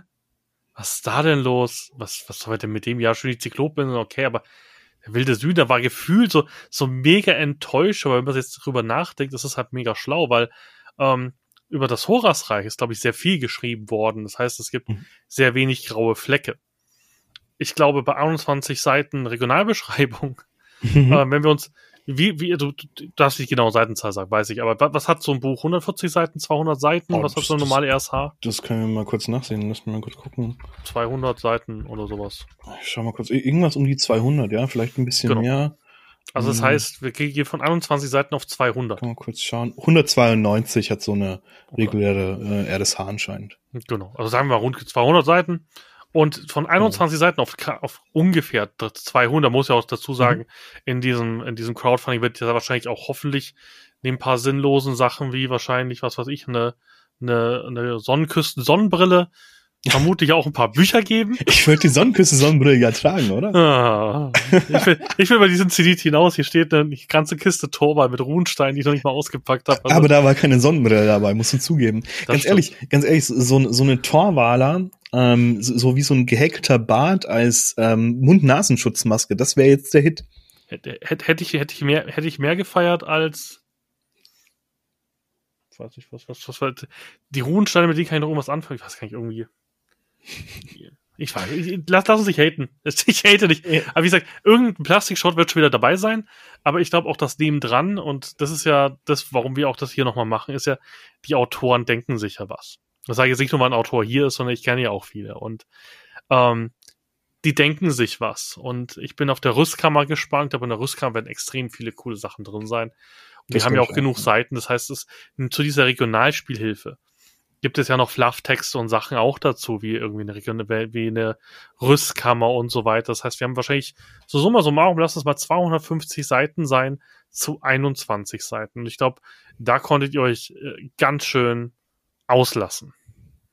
Und ich glaube, da konntet ihr mal ganz viele graue Bereiche machen und ihr musstet dazu nicht in den Berg ein neues, äh, neues Moha-Volk äh, gründen dafür, sondern da war auf einmal Platz da und man musste nicht irgendwie untergrundmäßig Wakanda Forever machen, sondern da hatte man Platz, weil da nichts beschrieben war. Und das ist, glaube ich, das Schöne an der RSH, dass da, glaube ich, DSA 5 endlich mal glänzen kann und nicht gefühlt, wir hatten, was ihr nicht wisst, wir hatten vor zwei Tagen den, den, den, den, den großen Tim zerreißt ähm, das Buch der Bücher, ähm, wo wir dann am Schluss rausgefunden haben, na ja, sie haben ein lustiges Buch gemacht, die anderen Bücher, die ich als Schrott bezeichnet habe, gibt es seit, wann haben wir gesagt, 96? Was, was war das, 100? Ja, die Bücher 100, sind teilweise älter als ich. 100 Tage irgendwo, und ich so, das ja. kann doch nicht sein, so ein Schundroman, der erste Buch, wenn ich das schon aufschlage, Tim, das gibt's seit 96, dafür kann die Reaktion nichts. Oh. Ja. Oh, okay. Das heißt, ihr habt, glaube ich, sehr viel äh, grauen, grauen Platz gehabt, wo ihr, glaube ich, sehr coole Geschichten erzählen könnt. Und ich glaube, das wird richtig cool, ob das Crowdfunding so erfolgreich wird und so. Das, das müssen wir erst mal gucken. Ich weiß halt nicht, ob, ob viele Leute sozusagen das Torwall so verzeihen, aber der, der Podcast kommt ja, glaube ich, am Dienstag, spätestens Mittwoch raus. Das heißt, heute gab es einen Facebook-Post und das fand ich richtig cool. Das hat mich richtig gefreut. Mit dem DSA 5 Let's Play. Um, ähm, und das finde ich cool. Und was ich, und das hat mir sehr gefallen, muss ich sagen, muss ich mal loben. Ich, ich habe ja auch genug gemerkt am Anfang. Was ich geil finde, ist, dass man verstanden hat, hey, wir liefern im Crowdfunding sofort was aus. 48 Stunden, wenn man sozusagen den ersten 48 Stunden äh, mitmacht, bekommt man das Abenteuer. Mir weiß aus dem Text nicht klar, ob das das Abenteuer ist, was sie spielen, oder ob das ein Abenteuer ist. Aber ich, du darfst nicht sagen, Julian? Ich weiß es auch tatsächlich nicht. Du bist als also, ähm, Privatperson hier? Du darfst nicht sagen? Kannst du auch gar nicht sagen. Sehr gut. Ich weiß nicht, also ob das ich, das Abenteuer ist, aber ich finde es cool, dass sie endlich mal was liefern, wenn man bei der RSH mitmacht. Das ja. finde ich cool. Ich kann ja zumindest sagen, dass, äh, ich meine, das ist auch kein Spoiler oder keine, kein Leak oder sowas. Ich kann ja sagen, dass alles, was ich bisher von den Kollegen ähm, aus dem Band gelesen habe, hat mich begeistert. Ähm, und ich glaube, ich kann ich muss das einmal kurz durchgehen, aber ja, ich kann mit Fug und Recht behaupten, dass ich mich bisher auf keine DSA 5 Spielhilfe so sehr gefreut habe. Mm, also auf eine Regionalspielhilfe, ähm, wie auf diese zum Beispiel Havena war unglaublich gut, aber ich war vorher zum Beispiel gar kein Havena-Fan. Das hat ja Anton erst geschafft, dass er mich zum Havena-Fan gemacht hat. Ähm, aber äh, bei ähm, der Sonnenküste weiß ich jetzt schon, dass ich es einfach nur lieben werde. Ähm, ist natürlich auch Geschmackssache, aber äh, zumindest das kann ich dir halt verraten, dass ich da wirklich ganz ehrlich von ganzem Herzen gehypt drauf bin. Wie gesagt, für mich fehlt noch eine große Magierakademie, aber du hast mir ein bisschen, bisschen heiß gemacht auf diese nicht existente Akademie, wo ich glaube schon versuchen werde, irgendwie reinzubrechen, um mir Schriftrollen zu klauen. Ähm, ja. Aber ich finde es halt spannend und das ist, glaube ich, mal, das ist zum ersten Mal eine Abenteuerspielhilfe. Also von, für das, wenn, wenn wir davon ausgehen, dass das, was in DSA 4 steht, fortgesetzt wird, ist das, glaube ich, mal die erste Spielhilfe, die ein Abenteuer ist. Weil das andere, ganz ehrlich, ja, okay, Arani war in Ordnung, war mystisch, ich, ich würde das ja. gar nicht, gar nicht so, so abwerten. Ich meine, äh, nee, aber du, du kennst mich. Ich halt bin ja jemand, ja? Der, der Action will. Also ja, kann, kann ich, ich gut ja, verstehen. Ich bin ja von, von DSA ein bisschen enttäuscht, weil es halt so so Räuber Hotzenplotze die ganze Zeit ist. So ein Gefühl, es wird halt nicht besser. Also so apfelwurmig. Ja, Spor. genau. Genau, genau. Was aber, ja nicht schlimm ist, das gefällt ja, ja vielen. Ja, genau. Aber die, die DSA ist halt sehr unterschiedlich. Es bedient halt unglaublich viele unterschiedliche Gaumen. Ähm, ich, ich kann dich verstehen. Wir sind da ja aus einem ähnlichen Holz geschnitzt und ich glaube, dass dich die Sonnenküste da sehr gut bedienen wird. Ja, und ich glaube, da werden wieder viele abgeholt, die halt gesagt haben, so, ja, okay. Ist ja schön, dass wir die Teetasse zurückgebracht haben. Ist auch schön, dass uns Oma, Oma Beck einlädt auf einen Kaffee, aber würde schon gerne eher lieber ähm, mit Kaiserdrachen sprechen oder Minotauren schlachten. Das ist halt so eher meins. Ich glaube, die Kriegerakademien werden mir dazu stimmen, dass sie da auch ein bisschen mehr Bock drauf hätten, als diplomatische ähm, Beziehungen zu führen. Und ich kann mir gut vorstellen, dass diese Regionalspielhilfe natürlich trotzdem was für auch das gebildete Volk in Aventurien ist. Aber ich glaube, dass gerade Abenteurer oder Entdecker oder Krieger, die sich mal wirklich messen wollen, ich glaube, da ziemlich viel Spaß haben könnten, weil es die Plots, glaube ich, hergeben könnten, die man in, in, in so einer Atmosphäre hätte. Ja. Und ich, glaube, gerade wenn man ähm, entweder so, so diese raue Art von Setting mag, die man im Wilden Süden hat, oder einfach tatsächlich auch fanat ist in griechische Mythologie und das antike Griechenland oder in sowas wie Filme wie 300 und Sparta und ähm, solche Geschichten, ähm, dann wird man da zu Hause ankommen in ja. dieser Region. Und trotzdem glaube ich gerade, dass du auch als Philosoph gerade, glaube ich, sehr, sehr viel machen kannst. Gerade so sehr, sehr gebildete, gerade gerade ähm, Geweihte werden da sehr auf ihre Kosten kommen. Ja. Aber was du ein bisschen erzählt hast, gibt es auch viele Adelshäuser. Das heißt auch der, der eine oder andere, der halt wirklich total auf, auf Social geht, mhm. hat Plotmöglichkeiten, sich da durchaus die Gunst ähm, von, von, von gewissen Leuten zu erarbeiten. Auf ich kann mir vorstellen, dass es, das ich auch noch nicht sagen, aber ich glaube, dass es ein paar spannende Meisterpersonen geben könnte, glaube ich, wenn man sich ja. so überlegt, was, was es da geben kann. Das heißt, das ich kann sagen, ich, ja. Spaß. Du darfst das nicht sagen. Ich, ich, darf bestimmt ja sagen. wenn, wenn, wenn, ich von Nico hier danach einen Anruf kriege, du hast dieser Spoiler-Cast. Ja, nee, aber ihr, kennt ja den Aufbau von Regionalspielhilfen, aber ich glaube, genau. da, da wird's halt, und jetzt, mir tut es immer leid, dass ich immer die Flusslande nehme, aber das ist halt die Regionalspielhilfe, die, die halt äh, das, das, das, das Anti, Anti-Turkleton RSH ist. Das ist halt, das ist halt so, so, so, so Räuber Hotzenplots Extended, ja. Das, ist das aber hat das, mich bei dieser prausgefälligen Gegend auch nicht überrascht, Tim. ja, es ist so viel das wäre da, wo Sharif einfach sagen wir, nee, danke. Ja. Egal, was ich mir für Gold biete, ich gehe woanders hin, das ist mir zu langweilig. Also ich um, muss ähm, tatsächlich sagen, die Nordmarken sind einer der letzten Plätze, mit denen ich, äh, zu denen ich mit einem Versader Schwarzmagier gehen würde. Und letzte Plätze meine ich so hinrichtungsmäßig, ne? Ja, ich weiß. Ja. sehr, sehr, sehr bohrengefällige Plätze für mich dann. Ja. Genau. Nee, also von dem her, das wird spannend, aber ganz ehrlich, ich kann nicht sagen, dass die Sonnenküste die beste RSH, aber die beste RSH wird Tulamidenland natürlich werden. Hm, das ja, das ist gesetzt. Hm. Ja. dass ja, dass ja Tomek Aterion in dieser Regionalspielhilfe, ich kann euch schon mal spoilern, sterben wird und durch einen wirklich wunderschön aussehenden Schwarzmagier ersetzt wird. Das, da gehe ich ganz fest davon aus, dass das passieren wird. Wenn nicht, werde ich so einen schwarzen Textmarker nehmen und das einfach durchstreichen in meinem Buch und reinschreiben. Und Sharif Al-Hassia ist so da natürlich. Ganz schön mit Post-its drüberkleben, ne? Ja, genau. Oder, oder, so mit Textmarker und so, äh, so Tippex, ja? Das, das ist gesetzt ich muss Nico, genau. ich, ich, ich weiß nicht, das kannst du mir sagen, wie trinkfest ist Nico? Ähm, ich würde es nicht drauf anlegen, echt nicht. Ich, ich, würd, ich bin Bayer, ich würde das probieren, dass er so im Delirium ist, dass er mir unterschreibt, dass das Vergiss offizielle es. Satzung von Aventurien ist. Das, das, das schaffst du nicht, glaub's mir. Also schone dein Leben. Ich würde es nicht versuchen.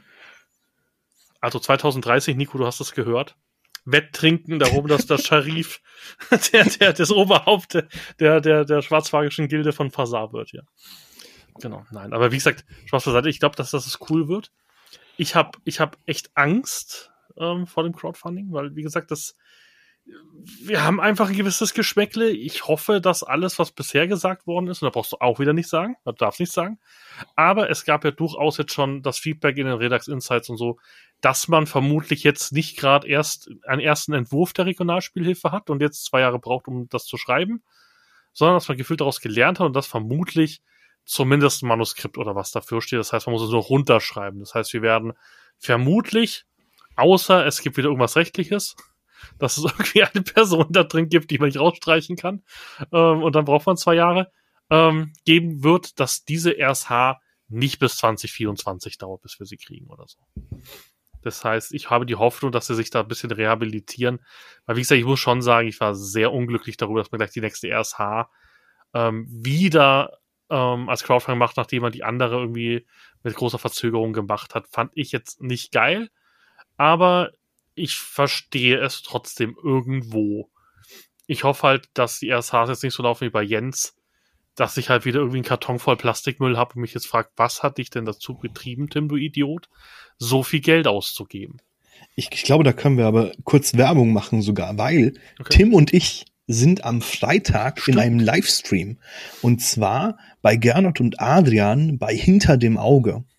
Der läuft um, jetzt muss ich selbst kurz nach. 20 Uhr. 20 Uhr, genau. 20 Uhr. Und da Auf der ARD-Mediathek, nein. Ja, und ähm, das läuft auf Twitch live. Ihr könnt da auch mit uns chatten und quatschen. Und da diskutieren wir ausgiebig über Crowdfundings. Richtig. Und Kommt das wird lustig, weil ich glaube, wir haben echt einen coolen Haufen. Wir dürfen ja ein bisschen, es ist ja, es ist ja schon raus, wer dabei ist. Zum Beispiel auch der Shame dabei, der Genau. so, so, so wie ich so ein, so ein, so ein Crowdfunding-Extremist ist, der alles kauft. Es fehlt, es eigentlich fehlt nur noch der Alex vom DSA-Museum, der hätten wir wahrscheinlich die verrücktesten DSA-Crowdfunder dabei. Ja. Ähm, du bist dabei, Adrian ist dabei und Gernot ist dabei, ne? Ja. Wir vier, genau. Genau. Und ich glaube, das wird sehr cool, weil wir alle unterschiedliche Meinungen haben. Ich so der, der, der, der gefallene ähm, Crowdfunding-König, der nur verbittert ist. Dann, bei, bei Kai weiß ich es gar nicht. Ich bin sehr gespannt, ähm, ähm, Ich weiß es wie, auch nicht. Wie, wie Kai ist. Gernot wird, wird's lieben, glaube ich. Mhm. Du bist, glaube ich, auch ein Fan von Crowdfundings. Äh, ja, Von gut, guten gut, Crowdfundings. Von, von guten Crowdfundings bin Du ich ein sehr, nur sehr großer Lego. Fan. Ja, Du magst nur, nee, wir dürfen nicht Lego sagen, wir müssen Klemmbausteine sagen, sonst will ich gleich wieder verklagen. ja eben. Pass. Klemmbausteine. Du bist kein Fan von Klemmbausteinen, ne? Ich, ich bin tatsächlich kein Klemmbaustein-Fan. Also allgemein nicht oder von DSA Klemmbaustein? Ähm, äh, allgemein nicht. Also auch, auch von, ich meine, wenn, wenn ich mir Klemmbausteine kaufen würde, dann was? von DSA wahrscheinlich, aber ähm, selbst da äh, einfach nicht meins. Ja. Ja, wenn, du- wenn, du, wenn du was Lustiges hören willst, oder Chat, wenn ihr was Lustiges hören wollt, fragt im Chat, wie Kai und ich zu den Blue Bricks Modellen stehen. Dann wird das sehr, sehr lustig werden. Da wird auf einmal Nee. Ulysses vollkommen egal sein. Da hört ihr einfach nur ein Rant, wie, wie, wie Kai und ich uns zwei mit 20 Minuten anschreien, wer denn, wer denn mehr Unrecht hat, ja. Also, das also, also wenn ihr es triggern wollt und diesen Podcast gehört habt, schreibt, wir wollen die Meinung von Kai und Tim zu den Blue Bricks Modellen wissen. Dann, dann geht's richtig ab, das verspreche ich euch, das wird super lustig. Bitte Also Kai, nicht. Kai und ich verstehen uns echt, also aus, aus meiner Sicht, ich weiß nicht, wie Kai das sieht, aber ich verstehe mich sehr gut mit Kai. Aber wir haben nach, nach, nach dem Massaker, was wir im Discord angerichtet haben, nach Blue Bricks, haben wir, glaube ich, zwei Wochen lang nicht miteinander gesprochen. das war super. Nee, also von dem her, ähm, wenn, wenn ihr, wenn ihr ein bisschen Blut sehen wollt, also wenn, wenn, wenn, wenn ihr chorgefällig seid, chorgefällige Tat ist, Blue Bricks Frage in den Chat. Genau. Hashtag Blue Bricks Gate oder sowas. Fände fänd, fänd ich lustig, ja. Wir gleich sehen, ob überhaupt noch jemand den Podcast nach einem halben Jahr hört. Julian, müssen wir gleich gucken. Genau. Ge- Genau. Und wenn wir schon bei der Werbung sind, dürfen wir das sagen? Ich, ich weiß es nicht. Hier eine Schnittmarke. Dür- Dürfen wir über die DSA-Pinwand reden? Äh, ja, dürfte. Okay. Auf jeden Fall. Dann, dann, dann hau mal los. Wa- wa- Was passiert auf dieser ominösen DSA-Pinwand? Facebook-Seite und Instagram-Seite liken. Alles in den Shownotes. Ja. Mhm. Boah, ich, ich bin schon ein richtiger YouTuber geworden. Ich habe jetzt wirklich mit dem Finger nach unten gezeigt. Ich mache einfach zu viel YouTube zurzeit. ich, ich mache Gesten, während ich Audio-Podcasts aufnehme. Oh Gott, Leute, was Ach, ist da geil. passiert? Genau. Also erzähl mal, DSA Pinwand. Was, was habt ihr denn davor? Also, wir machen auf der DSA Pinwand mh, ja grundsätzlich Wohlfühl-Content. Das ist so unser Ziel. Wir wollen, dass sich DSA gut anfühlt, dass man Spaß dran haben kann, ähm, dass man drüber lachen kann. Ich finde, über, ähm, über die eigene Leidenschaft lachen zu können und die eigene Leidenschaft mit Humor anzugehen, ist extrem wichtig.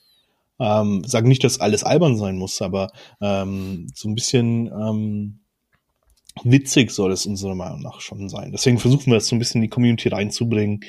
Ähm, aber nicht nur das, sondern auch irgendwelche ähm, witzigen Facts, irgendwelche Trivia, ähm, versuchen da auch Kunst zu teilen und sowas. Und mh, tatsächlich begleiten wir die ähm, Crowdfunding-Kampagne zur Sonnenküste.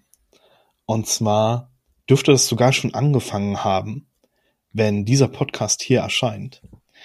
Ähm, und wenn ihr Bock habt, verfolgt das, weil wir haben uns wirklich, wirklich viel ausgedacht. Das ist quasi absurd, wie viel wir uns ausgedacht haben für diese vier Wochen, die das Crowdfunding läuft. Auch auf Instagram. Schaut einfach mal rein. Verfolgt es. Wir freuen uns, euch da zu sehen. Ich kann auch außerhalb dieser, dieser Aktion eure Pinwand nur empfehlen. Es war eine der wenigen Sachen, die mich zum DSA-Lachen gebracht haben im letzten halben Jahr. war ja wirklich auch sehr selbstironisch. Also ich könnte es wirklich gut. Das, ohne, ohne jetzt schreiben zu wollen, weil du hier bist, aber du kennst ja meine Meinung dazu. Ich finde das sehr cool. Und es ist halt komplett auch inoffiziell zu Ulysses. Das heißt, ihr sprecht auch nichts ab, sondern ihr haut einfach einen raus. Das ist richtig. Und ist halt, ist halt der, der Stempel Fanprojekt drauf. Das heißt, es kann auch niemand was sagen. Richtig. Ähm, und das ist halt sehr cool, weil ihr halt auch oft echt, echt so am Rand seid, so, okay.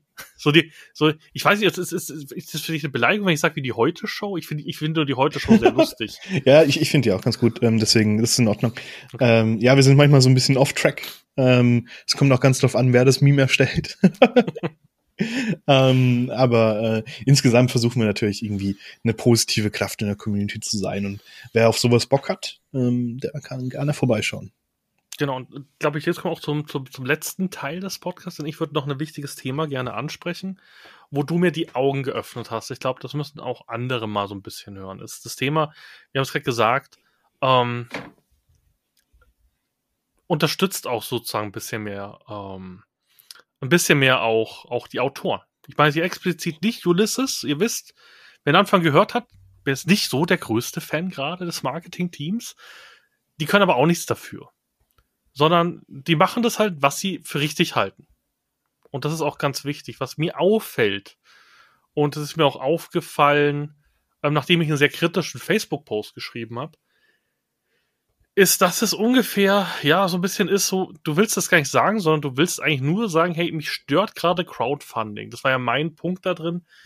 Mich stört, dass ihr zum Beispiel, ich, ich tue jetzt eine Sache vorwegnehmen vom Freitag, was mich am meisten bei den Crowdfundings von Ulysses in der Vergangenheit gestört hat, ist, dass wir immer irgendwas Lustiges dabei haben, was halt dieses Crowdfunding meistens verzögert hat. Das war jetzt bei Torwald nicht so, aber ihr kennt das aus verschiedenen Sachen, wo einfach mal ja, wir warten gerade noch auf irgendein China-Laster, der da kommt, oder ein China-Schiff oder China-Flugzeug, sucht euch aus, auf das wir warten und man denkt sich die ganze Zeit, hey, das sind Bücher, Leute, bringt einfach Bücher raus, von mir aus ein Würfelset dazu. Ich bin zum Beispiel großer Fan dieser Regionalflöten, das heißt, ihr habt den, die Lionbox, habt den Soundtrack, habt zwei Würfel, habt ähm, die Rüstkammer, habt das Abenteuer und habt die erste. Habe ich irgendwas vergessen? Ich glaube nicht, ne? Ah, doch, mhm. doch, das Privier. Das Privier habt ihr noch. Mhm. Und deswegen eine super Sache. Da ist ein bisschen was als Gimmick dabei. Das Privier braucht nicht jemand. Ich finde es immer schön, weil es so ein bisschen so ein großes Vorwort für die Regionalspielhilfe ist. Man merkt so ein bisschen, wie das Feeling ist. Ich liebe die sehr. Ähm, der Soundtrack, jeder weiß, ich bin großer Ralf-Fan und finde die geil. Ähm, und die Würfel sind für mich auch okay. Was ich nicht brauche, sind Lego-Otter. Was ich da nicht brauche, sind irgendwie, ich weiß nicht mehr, was da ist. Ruhensteine fand ich, ich weiß nicht, irgendwas war, ich kann mich nicht mehr erinnern. Das ist einfach alles so ein bisschen weg, aber es ist immer so ein bisschen äh, Schrotti McPotty drin, wo man sagt so, brauche ich das? Ja, gekauft habe ich es, brauche ich es. Zum Beispiel Würfelturme, gutes Beispiel Würfelturm. Ich habe einen Würfelturm für Mythos, ich habe einen Würfelturm für Torwald, das habe ich doch gehabt, noch irgendwie einen Würfelturm so viel Würfeltürme kann ich gar nicht auf den Tisch stellen. Also irgendwann ist halt sozusagen die Würfeltürme out oder, oder Plüschis, zum Beispiel dieses Junge, dieses Mythos-Junge. Ich frage mich echt, was mich geritten hat, das Ding zu kaufen. Ich habe davon zwei Stück zu Hause. Es will nicht mal meine Frau das haben. Und es will auch keiner irgendwie gefühlt kaufen oder sonst irgendwas. Also ganz schwer, immer so Sachen, wo du denkst so, ah, brauche ich das? Und natürlich frustet es und andere freuen sich darüber. Was man immer, glaube ich, lernen muss, und da hast du mir gute Tipps gegeben, Julia, ist einfach, hört auf, ähm, Arschlöcher zu sein wenn euch was nicht gefällt, kauft's einfach nicht. Also ähm, ich habe die letzten Crowdfundings kaum noch mitgemacht, weil ich einfach gesagt habe, überhaupt nicht meins. Überhaupt nicht meins. Und wenn ich jetzt gucke, ich habe einen riesen Stapel, wer also Hexenbücher und sowas haben will, ich habe hier alles liegen, könnt ihr gerne kaufen. Ich habe es einfach nur gekauft, weil ich damals die Leute unterstützen wollte davon. Und ähm, jetzt steht das Zeug rum. Also natürlich ist das kritisch zu sehen. Und natürlich dürft ihr auch kritisch sein, aber seid nicht, seid nicht Arschlöcher. Weil wie gesagt, das Problem ist, da sitzen Leute wie der Julian. Und Julian, ich spoiler jetzt, du fährst keinen Ferrari. Das, das ist leider korrekt. du wohnst nicht in einem Palast. Das ist ebenfalls korrekt. Als ich mich das letzte Mal umgesehen habe. Es kann genau. sein, dass sich das nach dem Crowdfunding und, schlagartig ändert. Genau, und du lebst aber auch nicht. Also, du, du kriegst jetzt nicht für, für ein. Also, wir, wir können ja spoilern, wie viel du ungefähr für ein Buch kriegst. Du kriegst keine 10.000 Euro für ein Buch. Ja, natürlich nicht. Und es ist ja auch nicht so, als würden wir irgendwie äh, an dem Crowdfunding irgendwas verdienen oder so. Genau. Also, wie gesagt, es gibt Autorenverträge und die sind jetzt nicht so, dass ihr euch davon einen Motorroller kaufen können. Ja. Ich denke Und mal. wohlgemerkt, das liegt nicht daran, dass ähm, äh, Ulysses irgendwie nicht genug zahlen würde für die Branche. Das Problem ist halt, dass die Branche sehr finanzschwach ist. Also, richtig. Frag, frag mal, frag mal einen Artist des Vertrauens und, und ähm, dann seht ihr Tränen. Also Leute, die Jobs suchen, mit viel Geld verdienen wollen, geht eher IT, Bankwesen, Genau. Illegales, da verdient ihr Geld. Ihr verdient kein Geld als Autoren und schon gar nicht für ein nischiges Nischen-Rollenspiel, auch wenn es das größte von Deutschland ist, bla bla bla bla bla, Marketinggewäsch. Ihr verdient da nichts. Das Einzige, womit diese Leute verdienen, und ich glaube, da, da, da, da kannst du mir zustimmen, ist an Anerkennung, dass so ein kleiner Fanboy wie der Tim kommt auf den KK und sagt, kannst du mir bitte dein Heldenwerk unterschreiben, Julian? Weil so Das haben wir ist- uns kennengelernt übrigens. Ja, ja, das stimmt. Das das ist zwar, das ist zwar cool, aber ähm, woran wir am meisten verdienen, ist Freude. Das klingt jetzt super kitschig und super absurd, aber ähm, das Großartigste ist, wenn dir jemand sagt, ich habe das und das gespielt oder das und das gelesen, ich hatte eine gute Zeit, wir hatten viel Spaß. Das ist das Beste, was dir passieren kann. Nicht, weil du dann einen guten Job gemacht hast und es gerne hörst, sondern weil es darum geht. Es geht darum, Augen zum Leuchten zu bringen. Es geht darum, Herzen höher schlagen zu lassen. Und ich glaube, das ist eigentlich auch die Quintessenz. Ich verstehe schon, dass es immer so Hochs und Tiefs gibt und mal mag man was nicht, mal wagt man was und wie dem auch sei, das Wichtigste ist, dass man Spaß hat an DSA. Das ist tatsächlich das Aller, Allerwichtigste, weil das ist das, was uns ja dann trotz allem am Ende des Tages alles, alle verbindet. Ja? Das ist der Grund, warum ich die Tastatur hochnehme und anfange, was für DSA zu schreiben. Ähm, der Grund, warum ihr euch das jetzt zum Beispiel gerade überhaupt anhört, ist einfach nur, dass wir DSA mögen. Und darauf sollte man sich manchmal so ein bisschen besinnen. Und auch sich oft, also es geht gar nicht um Kritik. Also, wenn jemand zu dir sagt, hey Julian, ähm, die Entwicklung deines, also die Entwicklung, was wir gehen mal von, von Grimme Herzen oder irgendwas aus, mir hat Mhm. diese NPC ABC nicht gefallen, Mhm. aus Gründen XY, das ist ja kein Problem für dich, sondern das ist, du verstehst es, du kannst es vielleicht sogar Genau, ich- nachvollziehen, Ich verstehe es, dann okay. hau ich ihm auf die Nase und lauf weg. Gut. Nein. auch in Ordnung. Nein, aber, aber die Thematik, wo wir hinaus wollen, ist, Ja. ähm, es ist, es ist was, wenn, wenn, wenn, wenn ich, wenn ich zu ihm sage, hey, ich hätte irgendwie, ich will jetzt nicht Grimme Herzen spoilern, egal. Ähm, ich finde die Entwicklung des Vaters, du weißt, um was es geht, Mhm. ähm, nicht so toll aus irgendwelchen Gründen, wenn es meine Meinung wäre. Mhm. Glaube ich, dann kannst du damit umgehen, wenn ich sage, "Hä, Julian, das beschissenste Heldenwerk der Welt, was für eine Rotze. Und sowas wie du schimpfst dich als DSA-Autor, das tut weh. Ja, klar, das tut weh. Ähm, das, das ist aber nicht, nicht das Schlimmste tatsächlich. Ähm, also das, selbst das, äh, pff, wenn wenn jemand jetzt unbedingt meint, das tun zu müssen, ähm, dann ähm, bin ich gerne da, um sein Ventil zu sein. Ähm, aber das, das Schlimmste ist, wenn jemand anderen den Spaß vermiest. Ja? Äh, wenn zum Beispiel jetzt jemand schreibt, hey, ich freue mich so sehr auf Produkt XY oder Abenteuer XY oder was auch immer. Und irgendjemand kommt dazu und sagt ihm, aber das ist scheiße. Das ist halt so ungefähr, wie wenn du zur Eisdiele gehst und sagst, bitte eine Kugel Erdbeer und irgendein Fremder kommt zu dir und sagt, Erdbeer schmeckt scheiße. Und du sitzt dann da und denkst dir, okay. Ja? Ähm, macht einfach anderen nicht den Spaß kaputt. Das ist eigentlich das Allerwichtigste. Macht anderen nicht die Freude kaputt, weil das ist sehr, sehr kostbar. Und vor allem eine wichtige Sache. Ich weiß, dass Leute wie ich, also dass es mehr Leute gibt wie mich, die gerade von Ulysses ge, ja, auch enttäuscht sind. Es ist ja Enttäuschung, es ist ja kein Wut oder es ist ja nicht so, dass du sie auf einmal nicht mehr magst, sondern du bist einfach ein bisschen enttäuscht oder gr größer enttäuscht und bist nicht zufrieden. Aber das ist der Verlag. Und ich, ich sehe, und das war ja eine große Debatte, die wir zwar haben, man muss Verlag und Autoren auch ein bisschen getrennt sehen. Der Verlag macht was, weil er ein Wirtschaftsunternehmen ist. Markus ist ja nicht die Wohlfahrt. Das heißt, Markus muss ja am Ende des Tages, ich weiß nicht, wie viele Leute jetzt bei Ulysses arbeiten, sagen wir mal 50 plus, ich weiß es gerade nicht, wie viel es genau sind, die müssen ernährt werden. Das heißt, es wird ganz oft Calls machen, die ich scheiße finde, weil sie halt wirtschaftlich sind. Mhm. Was man aber nicht machen sollte, und deswegen habe ich auch keine Podcasts mehr veröffentlicht, ist dann, ja, das ist Kacke und bla, und das bringt ja niemanden was. Es bringt niemanden was, wenn ich rumhate. Deswegen gab es auch keine Podcasts mehr. Jetzt sehe ich es aber eher so zu sagen, okay, ich muss auch gar nicht äh, groß kommentieren. wie ich gerade Verlag finde. Das interessiert euch auch nicht, weil ihr, das ist ja euer Feedback, was ihr immer gibt. Ihr hört den aventurischen Podcast, weil ich hinter Sachen stehe, die ich tue. Da was ich stehen kann, sind gute DSA-Produkte. Und schlechte, oder schlecht ist das falsche Wort, Sachen, die mir nicht gefallen. Wie zum Beispiel aventurische Meisterschaften. Was bringt ein Podcast, wenn ich euch die Aventur, wenn ich den zehn Leuten oder den 20 Leuten, ich bin böse, den aventurische Meisterschaft gefällt? Was bringt denn ein Podcast, in dem ich sage, ist alles Kacke? Davon habt ihr 100 YouTuber, die das machen. Ich sage jetzt keine Namen, aber es gibt genug, die den DSA-Produkt auseinander. Schaut die an. Wenn ihr das sehen wollt, schaut die an, die machen das schon.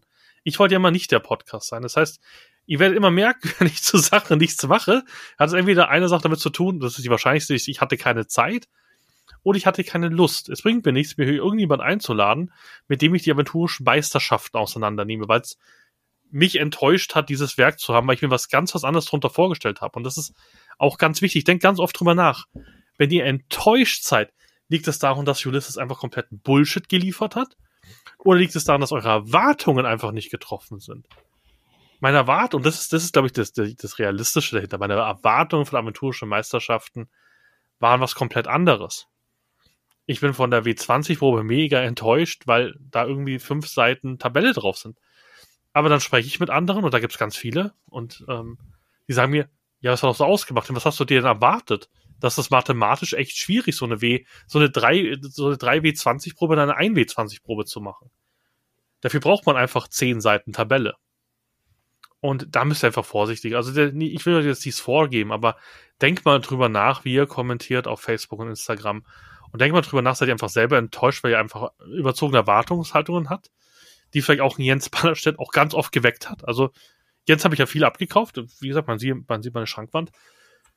Und viel davon ist enttäuschend, weil es einfach nicht so geil und explodierend ist. Und da sehe ich zum Beispiel einen Unterschied bei Julian. Julian hat uns jetzt heute nicht erzählt, das ist die beste Regionalspielhilfe der Welt und kauft davon fünf Exemplare, sondern er hat für sich gesagt, ich, Julian, finde, das wird eine richtig geile RSH.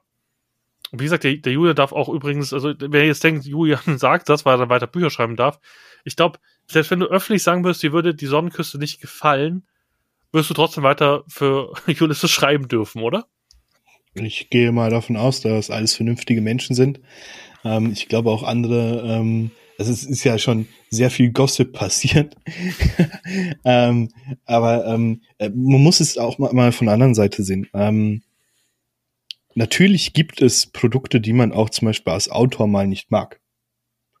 Aber wir sind ja auch aus gutem Grund Autor, weil wir ja hinter dem auch stehen, was wir da tun, hinter dem stehen, was die Kollegen tun, weil wir das gut finden, was gerade kommt. Ja? Das heißt nicht, dass wir alles davon gut finden. Aber ähm, wenn ich jetzt zum Beispiel sage, okay, ich freue mich auf die Sonnenküste, dann ist es sehr ehrlich. Hm, zu einem anderen Band würde ich dann vielleicht auch einfach nichts sagen, auf den ich mich halt nicht freue. Hm. Ich glaube, das Wichtige ist halt, ähm, wenn du hm, Bock hast auf die Sonnenküste, also auf die Zyklopeninsel und den wilden Süden, dann kauf dir das Ding. Weil dann, glaube ich zumindest, wird es dich glücklich machen. Wenn du gar nicht weißt, ob du Bock drauf hast, dann schaust dir halt zumindest mal an. Vielleicht kriegst du ja Bock drauf. Wenn du jetzt schon weißt, ah, ich finde diese Region total scheiße, die fand ich in DSA 4 schon scheiße, dann weiß ich nicht, ob ich dich überzeugen kann, dass du sie jetzt nicht mehr scheiße findest, weißt du? Das ist halt so das Ding. Äh, das ist ja ganz realistisch, ja. So wie, ähm, mich wirst du zum Beispiel niemals mit ähm, äh, so asiatischem Fandom irgendwie catchen können. Das ist überhaupt nicht Was, du willst keine Pandas in Aventurien? Äh, nein, außer in der Panda-Garde. Ach so. Die wäre akzeptabel. Okay. Ähm, aber sowas wie zum Beispiel allein schon äh, das, äh, man darf ja nicht sagen, dass es äh, wirklich asiatisch ist, ähm, aber das asiatisch angehauchte Madaskan zum Beispiel reizt mich gar nicht. Überhaupt nicht. Oh Gott. Oh Gott. Ja? Ähm, Fanboss bitte an Julian Hertel schicken, danke. Ja, bitte. äh, ich gebe das alles weiter an den Kollegen, äh, den äh, Fred Eriksson. Ähm, der darf sich dann damit rumschlagen. Das ist ein begeisterter Madaskan-Fan. Ähm, ganz ehrlich, ähm, es ist halt trotzdem alles immer Geschmack, weißt du? Und ähm, am Ende, wie gesagt, ist einfach das Wichtigste, dass man Spaß dran hat. Ja, weil es ist immer noch ähm, ein, ein Hobby, eine Leidenschaft und die ist vor allem dafür da, Spaß daran zu haben, also Freude zu finden und Glück zu finden darin. Was ein gottverdammtes Rollenspiel, Leute. Also jemand, der jetzt richtig angelt, weiß, bist du so draußen vor der Tür am Wasser. Das ist ein Rollenspiel aus Büchern. Wir sollten da keine Glaubenskriege führen wegen sowas. Mal ganz ehrlich, Leute. Also, wenn ich da manchen Facebook-Kommentar sehe, denke ich mir immer so, ich nehme dich mit ans Wasser. Ich zeig dir mal, wie es ist, wie es ist, einen Fisch zu fangen. Das, das ist, ja, ich, ich mein, weißt du, das, ist das ist das, was mich so wahnsinnig macht. Weißt du, diese, dieses, diese, du weißt, ich bin ja auch Fan und ich, ich diskutiere ja. auch ja, wenn du zum Teil da diese Facebook-Kommentare liest, denkst du immer so, warum tun sich das Menschen an? Wenn ich etwas so abgrundtief hasse, warum tue ich es denn dann überhaupt? Ich, ich werde solche Leute nie verstehen. Also, hm. ich, ich hier auch Augendrollend. Also, wenn, wenn, wenn, wenn ja. ich so einen Impfgegner sehe, ja. der mir irgendwie mit, also wenn sein Aluhut irgendwas erzählt, kann ich auch darunter einen großen Post schreiben, was er für ein Idiot ist, oder ich denke mal so, oh Mann, gut, ja, dass wir in sozialen System liegen, dass solche Leute auch halt weiter existieren dürfen. Kommunikationssache, weißt du? Ich meine, ja. dass ähm, Leute ähm, emotional verbunden sind mit DSA, ist ganz normal. Ähm, ich sage ja von mir zum Beispiel auch, Aventurien ist sowas wie eine zweite Heimat für mich. Ich bin da zu Hause. Und es fühlt sich jedes Mal so an, wenn ich wieder am Spieltisch sitze, dass ich zu Hause ankomme. Und dann ist man natürlich sowohl positiv als auch negativ mit diesem Hobby verhaftet. Ne? Und ähm, äh, dann tut die Leidenschaft das, was sie tut. Das ist so ungefähr äh, wie ein Ex-Freund, der dich stalkt oder sowas. Ja? Ähm, dann bist du halt irgendwie in den Threads unterwegs und ähm, schreibst halt böse Kommentare, um halt irgendwie deinem Frust irgendwie Luft zu machen. Ja? Das versuche ich halt den Leuten zu sagen, lasst es, beißt euch einfach in die Hand. Macht mit der Energie vielleicht was Positives, was euch tatsächlich glücklich macht. Ähm, weil das, das Ding ist, dass du kannst DSA nicht wegreden. Du kannst es nicht kleinreden, du kannst es nicht kaputt reden. Weil DSA, glaube ich, mittlerweile in einem Status angekommen ist, in dem es größer ist als wir selbst. In dem ähm, es uns möglicherweise sogar überdauern könnte. Und ähm, ich finde, der Gedanke hat auch was Beruhigendes. Ähm, das ist, es gehört ja auch zu diesem Gedanken, dass jeder sein eigenes Aventurin hat. Jeder hat in Aventurin einen sicheren Ort des Eskapismus. Ja? Gerade in der heutigen Zeit, glaube ich, kann das jeder nachvollziehen. Wer will sich den ganzen Tag mit einer Pandemie beschäftigen? Ähm, und egal wie viel negative Energie man versucht da reinzustecken, du kannst es nicht kaputt machen. Du wirst die Freude der anderen nicht besiegen. Dieses Streben ist einfach bedeutungslos das muss man sich halt vor Augen halten. Möchte man quasi weiter ähm, Tropfen auf den heißen Stein gießen? Oder widmet man sich vielleicht Dingen, die einem wirklich Freude bereiten? Und das ist einfach der große Punkt. Leute, versucht einfach auch immer hinter jedem Buch, und das fällt mir auch schwer, hinter jedem Buch stehen Menschen. Die haben Sachen aus guten Gründen gemacht. Und äh, sieht auch das mal so ein bisschen. Also gerade wenn so ein Autoren auch Julian hier jetzt live dabei habt, das sind ja Menschen. Und überlegt euch mal, und jeder, glaube ich, einen Job hat, hat auch mal schwere Tage mit seinen Chefs. Und überlegt euch mal, wie es euch geht, wenn euer Chef euch mal wieder runterputzt.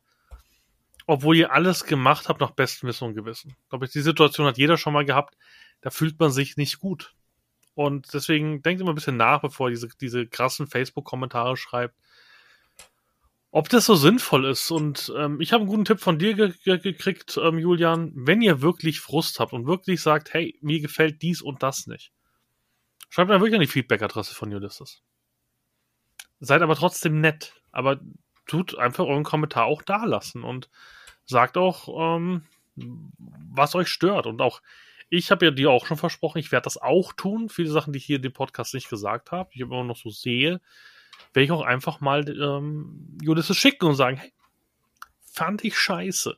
Habt ihr mich mit verloren? Tut was, dass das sich wieder ändert und werde wieder das, was ihr vorher wart. Und das ist, glaube ich, das Bessere, als öffentlich unter Facebook zu schreiben, was alles Kacke mit diesen Crowdfundings. Wer keinen Bock auf Crowdfunding hat, macht einfach nicht mit. Also ich werde auch kein 400, also ich, ich vermute, ich, ich sage es jetzt hier am 26.04.2021, ich werde keine 400 Euro in das Crowdfunding stecken, wie ich es zur Torwahl gemacht habe. Ich gehe derzeit davon aus, dass ich den, ich gehe mal aus, 120 Euro Pledge mache, das heißt, die Regionalspielhilfe wie man sie kennt, mit Abenteuer, Regionalspielhilfe, Musik, Soundtrack, Würfelsättchen. Mehr, glaube ich, wird's nicht. Mehr, glaube ich, wird's nicht. Aber wie gesagt, der nächsten Ausgabe werde ich euch sagen, wie viel Geld ich wirklich ausgegeben habe. und ich habe so verdammte Angst, dass da was Gutes dabei sein könnte. Ich will eigentlich eine neue Angelroute kaufen und da wäre mir das erst einmal wieder im Weg.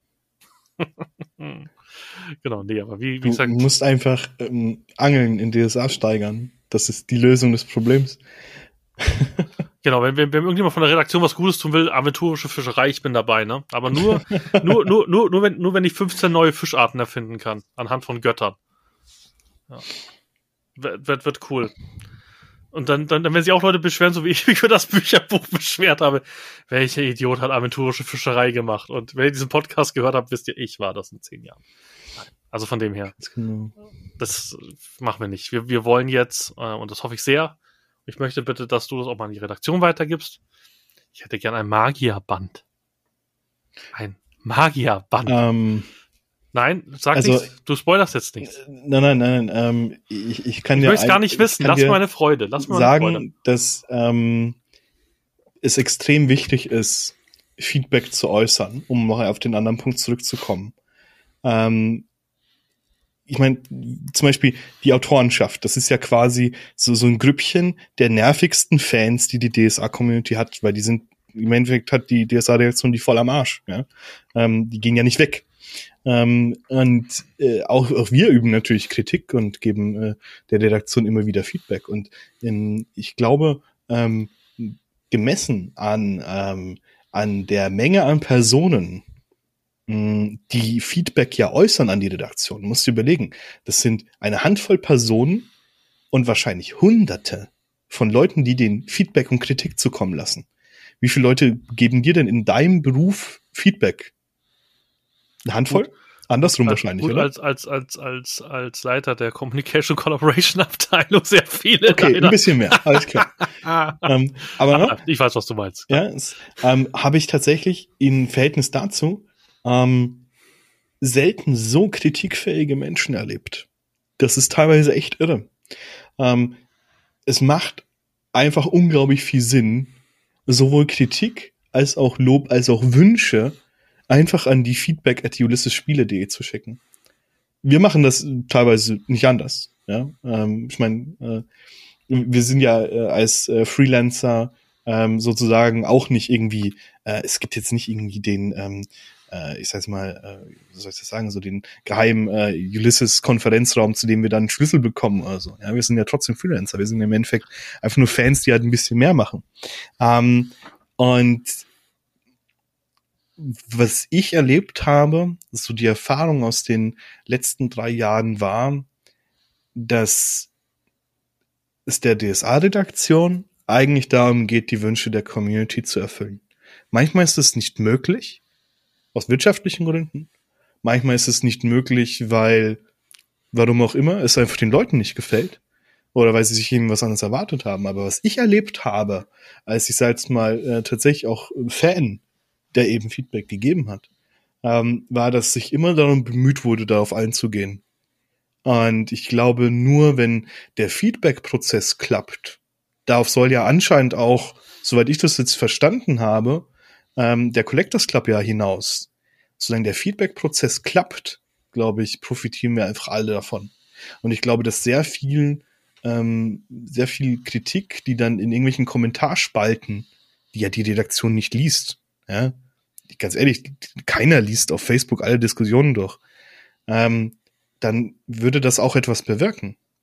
Und dann kann man sich halt die Frage stellen, ob man quasi Kritik äußern will, die nichts bewirkt, oder Kritik äußern will, die tatsächlich auch was bewirkt. Ja. Und du, und du siehst ja auch, dass die Redaktion ähm, doofe Ideen der Community verwirklicht. Aventurische Meisterschaft, also jetzt nicht die Blips, aber das Buch, das wurde, glaube ich, sogar auf dem KHK so ein bisschen auch gesagt, basiert ja auf Wünschen der Community. Oh, müssen wir die, W- die W3, die 3 W20-Probe machen? Äh, Ja. Muss es aktive Parade geben?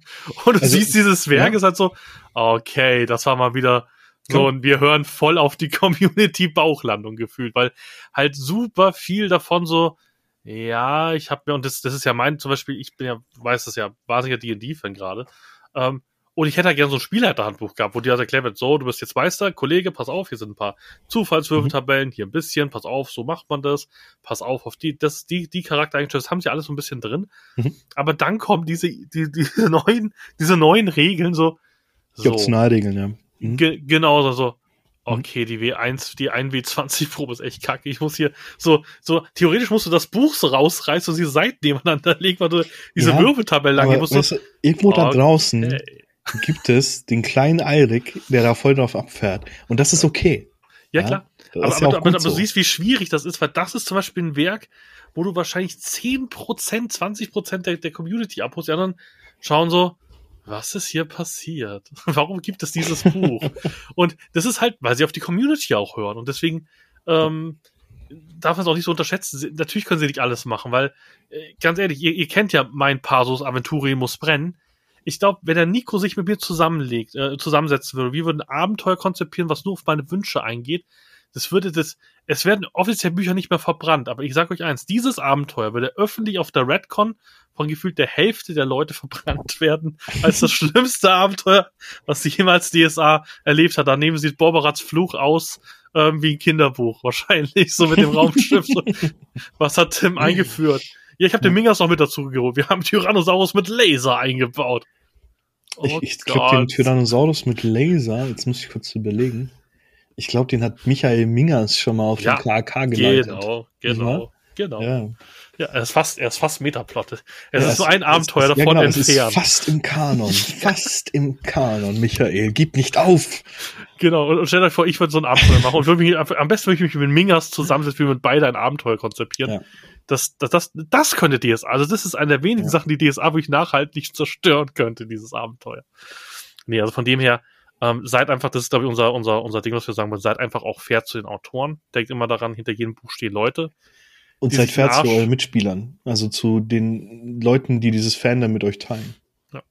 Und eben auch zu den Autoren, die sich ja durchaus Gedanken machen. Ich möchte nicht wissen, was für eine mathematische Grundarbeit an dieser blöden 1W20-Probe war. Also diese Tabellen haben, haben bei mir schlimmste posttraumatische Störungen aus der Schulzeit von Mathematik entfacht. Ja, ich habe geschrien hier im Zimmer, wo ich die, die oh Gott, diese Tabellen, sie hören nicht auf, oh Ja. Gott. Ja, also von dem her, ähm, und da haben sich Leute was dabei gedacht, das war Arbeit. Dass es halt jetzt nicht so toll ankommt, ist natürlich eine Sache und ob man die Inra-Karten reindrucken muss oder nicht, keine Ahnung. Ähm, aber das ist halt immer, ihr müsst immer denken, das ist euer Gefühl. Vielleicht gibt es auch jemanden, der hat sich da wahnsinnig drüber gefreut. Guck mal, die ganzen Inra-Karten, die da drin sind. Also, man muss immer gucken, es muss ja nicht immer für einen selber passen. Das ist ja auch ganz wichtig. Deswegen, es gibt die Flusslande und es ist einfach, ich habe ich hab's mir trotzdem gekauft. Ich finde, äh, fetter Respekt für die Leute, die die Flusslande gemacht haben. Aber es funktioniert halt mit meinem Abenteuerstil nicht. Wir hatten das erst letztes Mal, Julian, wo ich gesagt habe, Mhm. ich finde, ich bin ein verdammt schlechter Spieler am Spieltisch, weil ich ja immer alles cineastisch will und, und möchte mein, möchte mein Spotlight haben und so. Und ich glaube, Leute werden verrückt mit mir als Spieler und andere Leute finden das vielleicht gut. Und genauso ist es auch mit DSA-Publikationen. Das muss halt zu jedem Einzelnen passen. Und es gibt vielleicht Ja. manche Bücher, die einfach überhaupt nicht passen. Ja, Rollenspiel liegt im Auge des Betrachters. Ähm, das war schon immer so. Ähm, das ist im Pen and Paper genauso wahr wie im Live-Rollenspiel, ähm, wie auch selbst bei Videospielen. Mir hat letztens tatsächlich mal jemand gesagt, er findet Witcher 3 unglaublich scheiße. Und ich dachte mir nur so, okay, Bann. das ist deine Meinung, aber jetzt bist du gebannt. Ja, ja, ja. Genau. äh, nein, ähm, aber weißt du, selbst etwas, was ich zum Beispiel als, als ähm, äh, maßgeblich deklarieren würde, ja, ähm, finden manche Leute halt blöd. Ja, schau doch nur, nur Star Trek und, und Star Wars Nerds an. Genau, richtig. Also ich mag, und das ist das Schlimme, was meinst du, was ich für eine Kindheit hatte? Ich mochte beides. Ich hat gar keiner mehr gemocht, weder die Trekkies noch die dann, Star Wars haben, ich wollte gerade fragen, haben dich dann beide gemobbt oder keiner? Ja, sie haben, mich, sie haben sich verbündet, ihren Hass gegen Okay. mich. Das ist schon übel. Das ist schon ziemlich übel. Nee, aber das ist halt immer die Sache, es muss ja nicht immer um Extreme gehen. Also, Ja. ich, ich würde, und und das ist ja auch so eine Sache, wenn, wenn, wenn ich mir eine Sache von der DSA-Redaktion derzeit wünschen würde, wäre es ein DSA 5e Regelwerk. Das, Waldems würde brennen. Mal ganz ehrlich, Waldems würde brennen, wenn die das machen würden. Mythos DSA war ja schon knapp am Scheiterhaufen vorbei, aber sowas wäre gar nicht drin. Und es gibt bestimmt 100 Leute, denen es gefällt, aber es gibt auch Tausende, denen es nicht gefällt. Also, man muss immer vorsichtig sein. Und was ich ja gelernt habe, und das fand ich auch einen guten Post, wenn ihr DSA-müde seid, Spielt was anderes. Spiel was anderes. Ich habe One-Shot D&D gespielt, hat mir mega gefallen. Aber ich habe es mit dir gehabt. Es ist einfach ein Unterschied. Ich spiele D&D, frag den Meister. Ähm, ich habe hier neun, ich glaube, neun Schulen, neun Schulen. Ähm, wo finde ich denn die genauen Klassenbeschreibungen? Also, welche Akademie sind die? Gibt es einen Lehrplan? Und der schon wieder so, was willst du? was willst du? Bist du ein bisschen dumm oder so? Ja. Das gibt einen Bonus auf das, das gibt einen Bonus auf das. Was willst du denn? Ja, und wie ist die Akademie? Gibt es davon eine Beschreibung? Also irgendwie, wie die Klassenräume aufgebaut sind? Und dann merkst du so, ach, deswegen spiele ich DSA. Ja. Ach so, deswegen spiele ich DSA. Es gibt also ein Buch, wo drin schon wieder der Lehrplan meiner Fasara Akademie ist. Wunderbar. Sagt das mal ein D&D-Spieler, der kriegt das Kotzen. Das ist aber ja. genau das gleiche, aber ich, das ist, das ist, ich habe ich hab, ich hab's dir gesagt, wie, bei, wie, wie beim Essen. Ich liebe einen geilen Big Mac. Ich kann mich darüber richtig freuen, mal einen geilen Big Mac zu essen. Aber er setzt halt nicht mein Philly Steak, wo ich irgendwie vier Stunden dran rumdokter, mhm. bis es gut ist. Und ich glaube, so muss man mhm. DSA auch sehen. DSA ist einfach was, dafür musst du Zeit investieren. Also auch als Anfänger, du musst einfach, macht's nicht so wie ich, macht nicht den Fehler und macht das so wie ich, sondern schaut, was euer Charakter kann, wo der herkommt und befasst euch damit und spielt weltfremd und alles ist wunderbar. Ihr braucht euch da gar nicht so reinfuchsen, wie ich das gemacht habe. Sondern spielt DSA. Aber DSA wird immer was sein, was was von euch abverlangt. Nämlich euch damit zu beschäftigen. Es ist nicht einfach so, wir setzen uns zusammen auf ein Bier und spielen ein bisschen Pen and Paper, sondern DSA hat schon immer was damit zu tun, dass man sich schon ein bisschen damit beschäftigt. D&D mhm. kann ich mit Leuten spielen, die das doch nie gespielt haben. Das geht. Und die haben einen coolen Abend und wir schlachten einen dreiköpfigen Drachen. Das ich glaube, auch. das kannst du auch mit DSA. Es kommt halt auf die eigenen Ansprüche an. Ja? Ähm, man darf sich halt selbst die Hürde nicht zu hoch setzen. Diese Hürde, die manchmal in den Foren und so weiter gesitzt wird, von wegen, ja, du musst das aber doch richtig machen. Das musst du nur, wenn du dich halt mit deiner Gruppe darauf einigst, dass ihr das ja. richtig machen wollt. Ähm, weil zum Beispiel, natürlich, in unserer Runde zum Beispiel spielen wir vollständig kanonisch und versuchen quasi so wenig wie möglich mit dem aventurischen Kanon zu brechen. Ähm, aber wenn du dich darauf einigst, dass du was auch immer machst, ich glaube, so im Alter von 16 hatte ich schon irgendwie, müsste, müsste älter gewesen sein, ähm, so im Alter von 19 oder so, müsste ich, glaube ich, schon dreimal die Stadt Gardet untergegangen lassen haben. Ja? Ähm, und das ist okay. Ja, ist, jeder darf das ja einfach spielen, wie er will. Und genauso auch mit einer unterschiedlichen Tiefe. Ja? Wenn du einfach nur das DSA 5 Regelwerk in die Hand nimmst, um jetzt äh, in einen Keller zu gehen, das Skelette zu verhauen und dabei Bier trinkst, warum nicht? Ja? Ähm, äh, man muss das ein bisschen einfach entspannter sehen und jeden einfach mal das machen lassen, was er möchte. Glaube ich. Genau, und man muss halt natürlich auch als Spieler, und da ist es wieder das gleiche, was wir gesagt haben, sei kein Arsch, helft doch den Leuten. Also zum Beispiel, wo Julia und ich, wann, wann haben wir das erste Mal gespielt?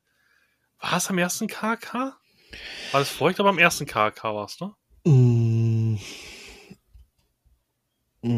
Das war. Oder haben wir schon auf einer Redcon gespielt? Ich bin mir gar nicht mehr sicher. Ich glaube, aber erster KK. Auf, auf den KK haben wir das erstmal miteinander gespielt. In dem MPA ähm, genau. Tiefenfeuer war das. Und das war, jetzt muss ich selbst kurz nachdenken, 2019. Das war, glaube ich, genau nach einem Jahr, nachdem ich mit DSA angefangen Irgendwie sowas, ne? Ich glaube mhm. ja. Müsste hinkommen. Und wer den Podcast verfolgt hat, weiß, ich habe ja bis heute keine große Ahnung von DSA. Ähm, das war noch viel schlimmer. Aber du hast halt einen Spielleiter, der auf Rücksicht genommen hat. Der jetzt nicht gesagt hat, boah, Tim, mein Gott, hör auf, die Geweihten dauernd anzumeckern. Die sind heilig, hör mal auf, die dauernd hier, hier das Wort zu verbieten. Ähm, ähm, sondern du hast das, du hast als Meister halt die Kontrolle übernommen und hast mir halt ähm, ähm, out of character hat einfach Sachen erklärt, was einfach super mhm. simpel war und was gut war. Und ich erinnere mich an an an an ähm, ein KK mit mit mit Jens Ballerstedt, wo ich war in ein Abenteuer. Da war es drum, da ging es darum, ähm, eine verstorbene Leichmann auf einen Boron-Tempel zu bringen, um ihn gemeinsam mit seiner Geliebten eben auf dem Boronsacker ähm, zu, ver, zu vergraben, dass eben dieser, dass, dass diese Geister aufhören, rumzuschwören. Ich habe gesagt, okay, Sharif ähm, tut einfach mal einen Paladin auf den Geweihten schießen und dann holt er das, holt er mal die Leiche aus der Krypta. und es wurde sehr schnell sehr leise in diesem Raum. Mir wurde nahegelegt, das nicht zu tun, weil das so ungefähr das Götter-Ungefälligste ist, was man sich so vorstellen kann bei Boron. Ähm, und das ist aber die Frage, wie man damit umgeht. Wenn man damit umgeht und sagt, hey, Tim, bist du ein dummer Arsch, was soll das? Hör mal auf mit so einer Kacke, das ist nicht DSA. Ja. Dann ist es schwierig. Wir haben mir erklärt, hey, Tim, ähm, ich verstehe, warum du das tust. Dass wir aber inneraventurisch jetzt also Ja, dann, genau. dann wirst du schon minder Pack kriegen. Ja, oder Kannst halt einfach machen? nur, ich weiß nicht, ob dein, dein Charakter das tatsächlich bezweckt damit, weil du es gerade nicht besser weißt, ja. Richtig. Ähm, Und dafür kann halt wirklich keiner was, weißt du? du? Du kannst nichts dafür, dass du so viele, mehr als Jahrzehnte von DSA geschriebenen Wort nicht weißt. Ja. Dafür kann keiner was. Ja, und die Redaktion, und du bist der Autor, ich glaube, du kannst das bestätigen.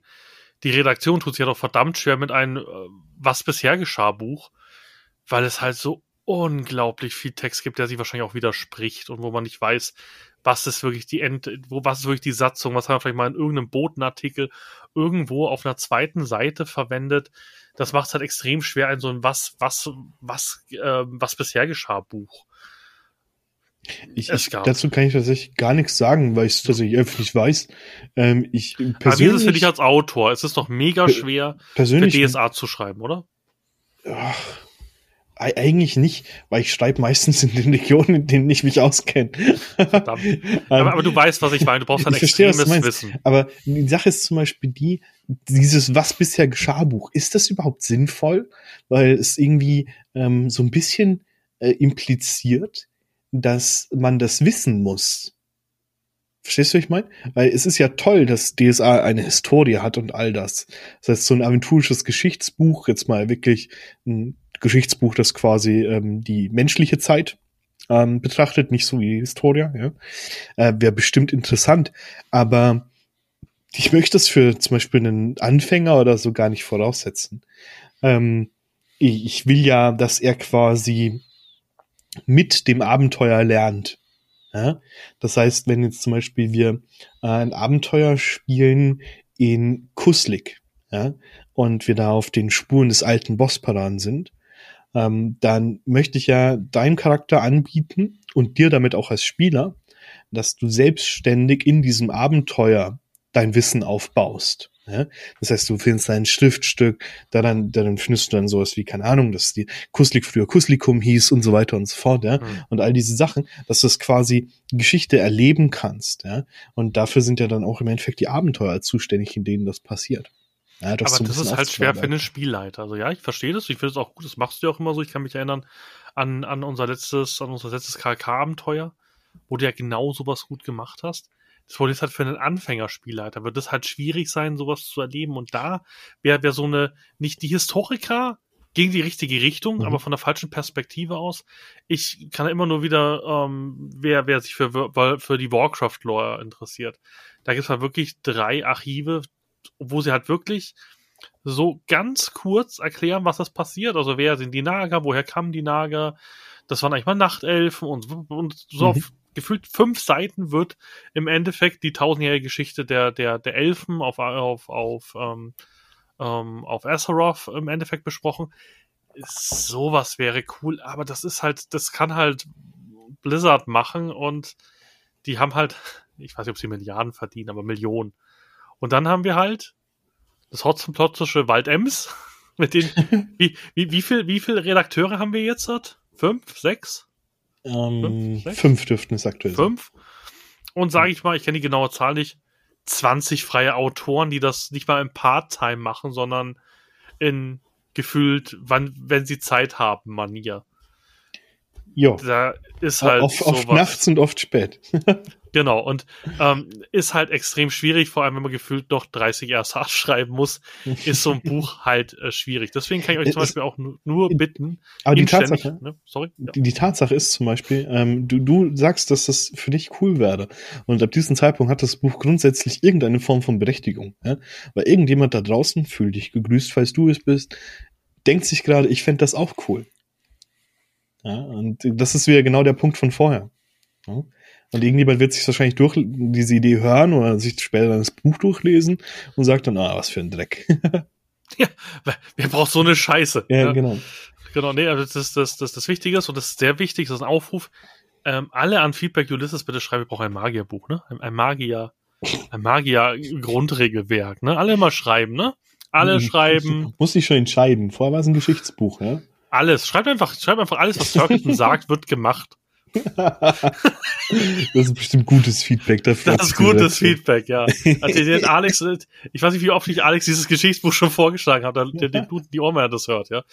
Nein, also von dem her, aber genau das ist es halt. Ähm, und, und, und von, von so Turkleton gibt es wahrscheinlich Zehntausende, die lieber, ich hätte gern ein Buch über, über aventurische Tavernen und, der, und die Täfelung der Decke. Wird es auch jemanden geben, der mhm. sagt, DSA 1 war mein DSA, aber da wurde noch beschrieben, wie die Täfelung der Decke aussah. Und wie die Wände verschalt sind. genau. Die wird es auch geben. Und das, das macht mhm. das Hobby so schwer. Mhm. Ähm, und deswegen, und da auch nochmal dicke Props an die Redaktion. Die armen Seelen müssen sich um so ein Feedback kümmern. So, wir haben 10.000 Ideen, dann haben wir noch diese nervigen freien Autoren, die, die, ähm, ständig äh, um die Ecke kommen. Die ständig, ständig um die Ecke kommen. Oh, guck Immer irgendeinen Scheiß. Und der, und der Nico Hoch sitzt da, was mit solchen Ohren und denkt sich so, oh Gott, warum habe ich nichts ordentliches gelernt? Ich könnte jetzt irgendwo sitzen. Das, das ist ja der Witz, hat er ja sogar und entscheidet ja. sich trotzdem, das zu machen. Ja. Da, das ist Leidenschaft. Ein armer Irrer, der, der Kerl. Aber wie ja. gesagt, ihr müsst da dicke Props geben, dass die sich das jeden Tag antun. Ich hätte schon die Hälfte von euch erschlagen und die andere Hälfte, wenn, wenn ich Nico Hochs Körper gewesen wäre, hätte ich sie in der Mitte durchgebrochen auf der Redcon oder so. Also der, der Mann ist, ist, ist mehr als friedlich.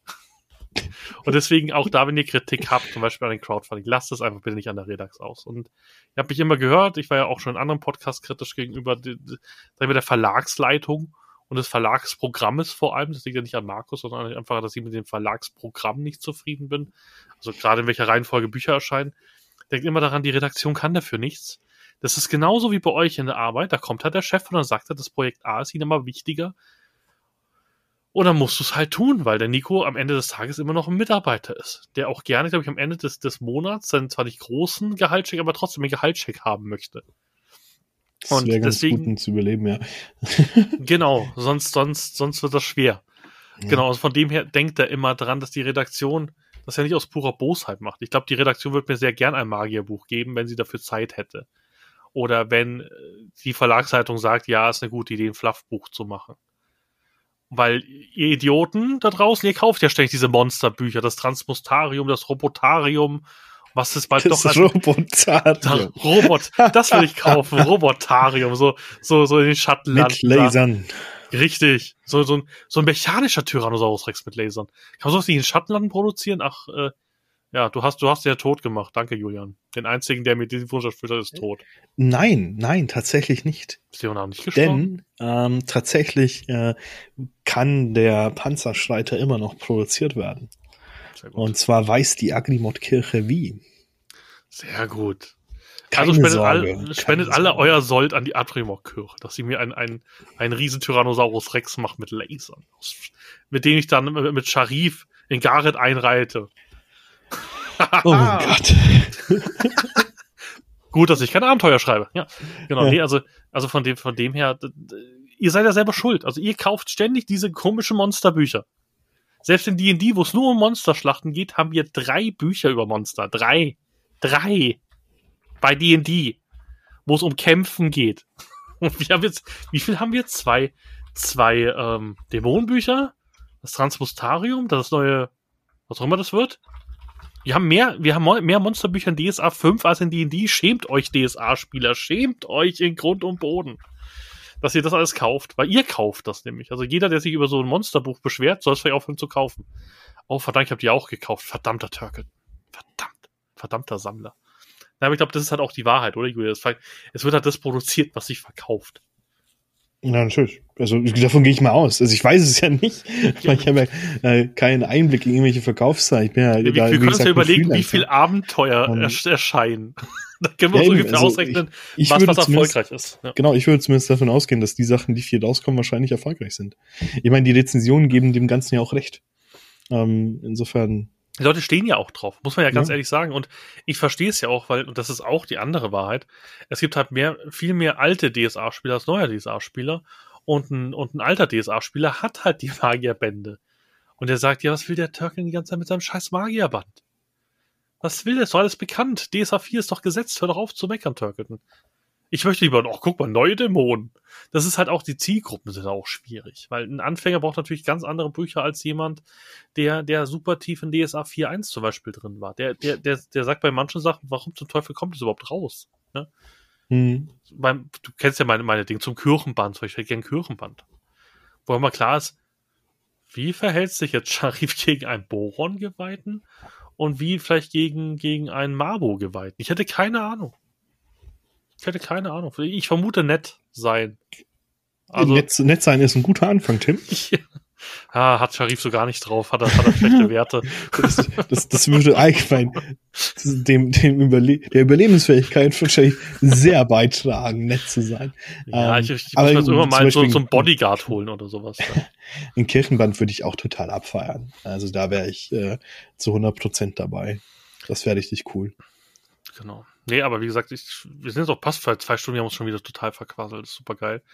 Ich hoffe, den Leuten, ich weiß nicht, hast, hast du noch was zu sagen? Ich glaube, wir haben, was in so einem Autoren vorgeht, wenn, wenn er in, in Facebook die ganze Zeit hört, wie scheiße ein Crowdfunding ist. Ja, ich glaube, das ist okay. Um, ähm, und ich glaube, ich hoffe, dass es jetzt ein Aventurshow-Podcast, wie ihr ihn euch gewünscht habt. Also, ich weiß, ich bin jetzt nicht mehr der, der, der Fanboy Turkleton wie in den ersten Episoden, der alles massiv abfeiert, aber ich glaube, ich habe ein bisschen die Balance zwischen Kritik und Hypen gefunden, hoffe ich. Ich bin mir nicht sicher, aber wie gesagt, so ist es halt leider jetzt. Genau. Was, wie, wie würdest du das, wie würdest du mein, mein, meine, meine Performance bewerten, Julia? Mm. so schlimm gleich. Mm. Also. Hm. Ich krieg keine Rose, ich sehe schon. Ja, also. Eigentlich war es sehr gut, aber der Walk, Tim, der Walk. Mach, mach du mal mit 150 Kilo einen Walk hier, ne? Nein, es ist, es ist einfach schön, dass du wieder da bist. Ähm, ich glaube, jeder, der was zur Community beiträgt, das nicht destruktiv ist, ist eine Bereicherung. Weil ich glaube, die ganz wichtige Erkenntnis, die trifft uns gerade jetzt in der Pandemie extrem hart das, was Rollenspiel und Pen and Paper und DSA ausmacht, sind die Leute, mit denen wir das tun, mit denen wir das teilen. Die Leute, mit denen wir gemeinsam Geschichten erleben, mit denen wir gemeinsam Produkte feiern, mit denen wir gemeinsam dieses Hobby ausleben. Und jeder, der sich in diese Gemeinschaft quasi einfügt, bereichert sie. Und deswegen freue ich mich, dass du wieder da bist. Das freut mich sehr, dass du das siehst. Wie ihr das seht, könnt ihr gerne in den Kommentaren hinterlassen auf dem Blog. Auch gerne per E-Mail oder im Discord-Server, der leider ein bisschen eingeschlafen ist. Was wahrscheinlich daran liegt, dass ich wenig dafür tue. Also auch da, ähm, alle auch noch Props war hier an die ganzen Leute, die noch da sind und ähm, oft schreiben. Und wie gesagt, wenn euch dieser Podcast gefällt, sagt einfach Bescheid. Ähm, gibt uns in den Kommentaren Feedback und dann gibt es bestimmte weitere Episoden, oder? Kann man, wir, wir, wir, wir sind doch noch bei viel Lore-Sachen, glaube ich. Wir können noch viel über die Lore reden. Ja klar, mit dir äh, quatsch ich immer gerne über alle möglichen Dinge. Genau, und dann würde ich sagen, beenden wir die Episode und wir uns bis zum nächsten Mal. Schaltet am Freitag ein. Ich möchte alle im Discord-Channel sehen und alle sollen Bluepricks Gate schreiben. Ähm, und natürlich auch nette Sachen. Ähm, genau, und schaut vorbei und gibt den Crowdfunding eine Chance. Ich glaube, es wird gut. Ähm, und wie gesagt, straft nicht die Autoren ab dafür, dass ihr mit der Crowdfunding-Politik von Ulysses nicht zufrieden seid. Es ist ein neuer Marketingchef im Land. Gibt ihm da eine Chance. Ich glaube, es ist das erste DSA-Crowdfunding, was er macht. Ja, natürlich. Gab ja kein anderes. Ja. Und ähm, gibt ihm eine Chance, wie ihr es auch Jens gegeben habt. Ähm, und prüft ihn danach. Prüft ihn an seinen Taten. Und dann ist es, ähm, glaube ich, gut. Und noch viel wichtiger, bleibt gesund. Auch das. Genau einen wunderschönen guten Abend, gute Nacht oder guten Morgen, je nachdem, wann ihr das hört. Wir sind euer Julian, dein Einsatz. Was sage ich jetzt? Julian. Ah, okay. Wollen wir es nochmal machen? Nochmal? Nein, nein, passt schon. Das, das, das, das ist viel epischer, wenn wir es so machen. wir wünschen euch eine schöne Zeit. Es ist so, dass wir so den Podcast beenden. ciao, ciao.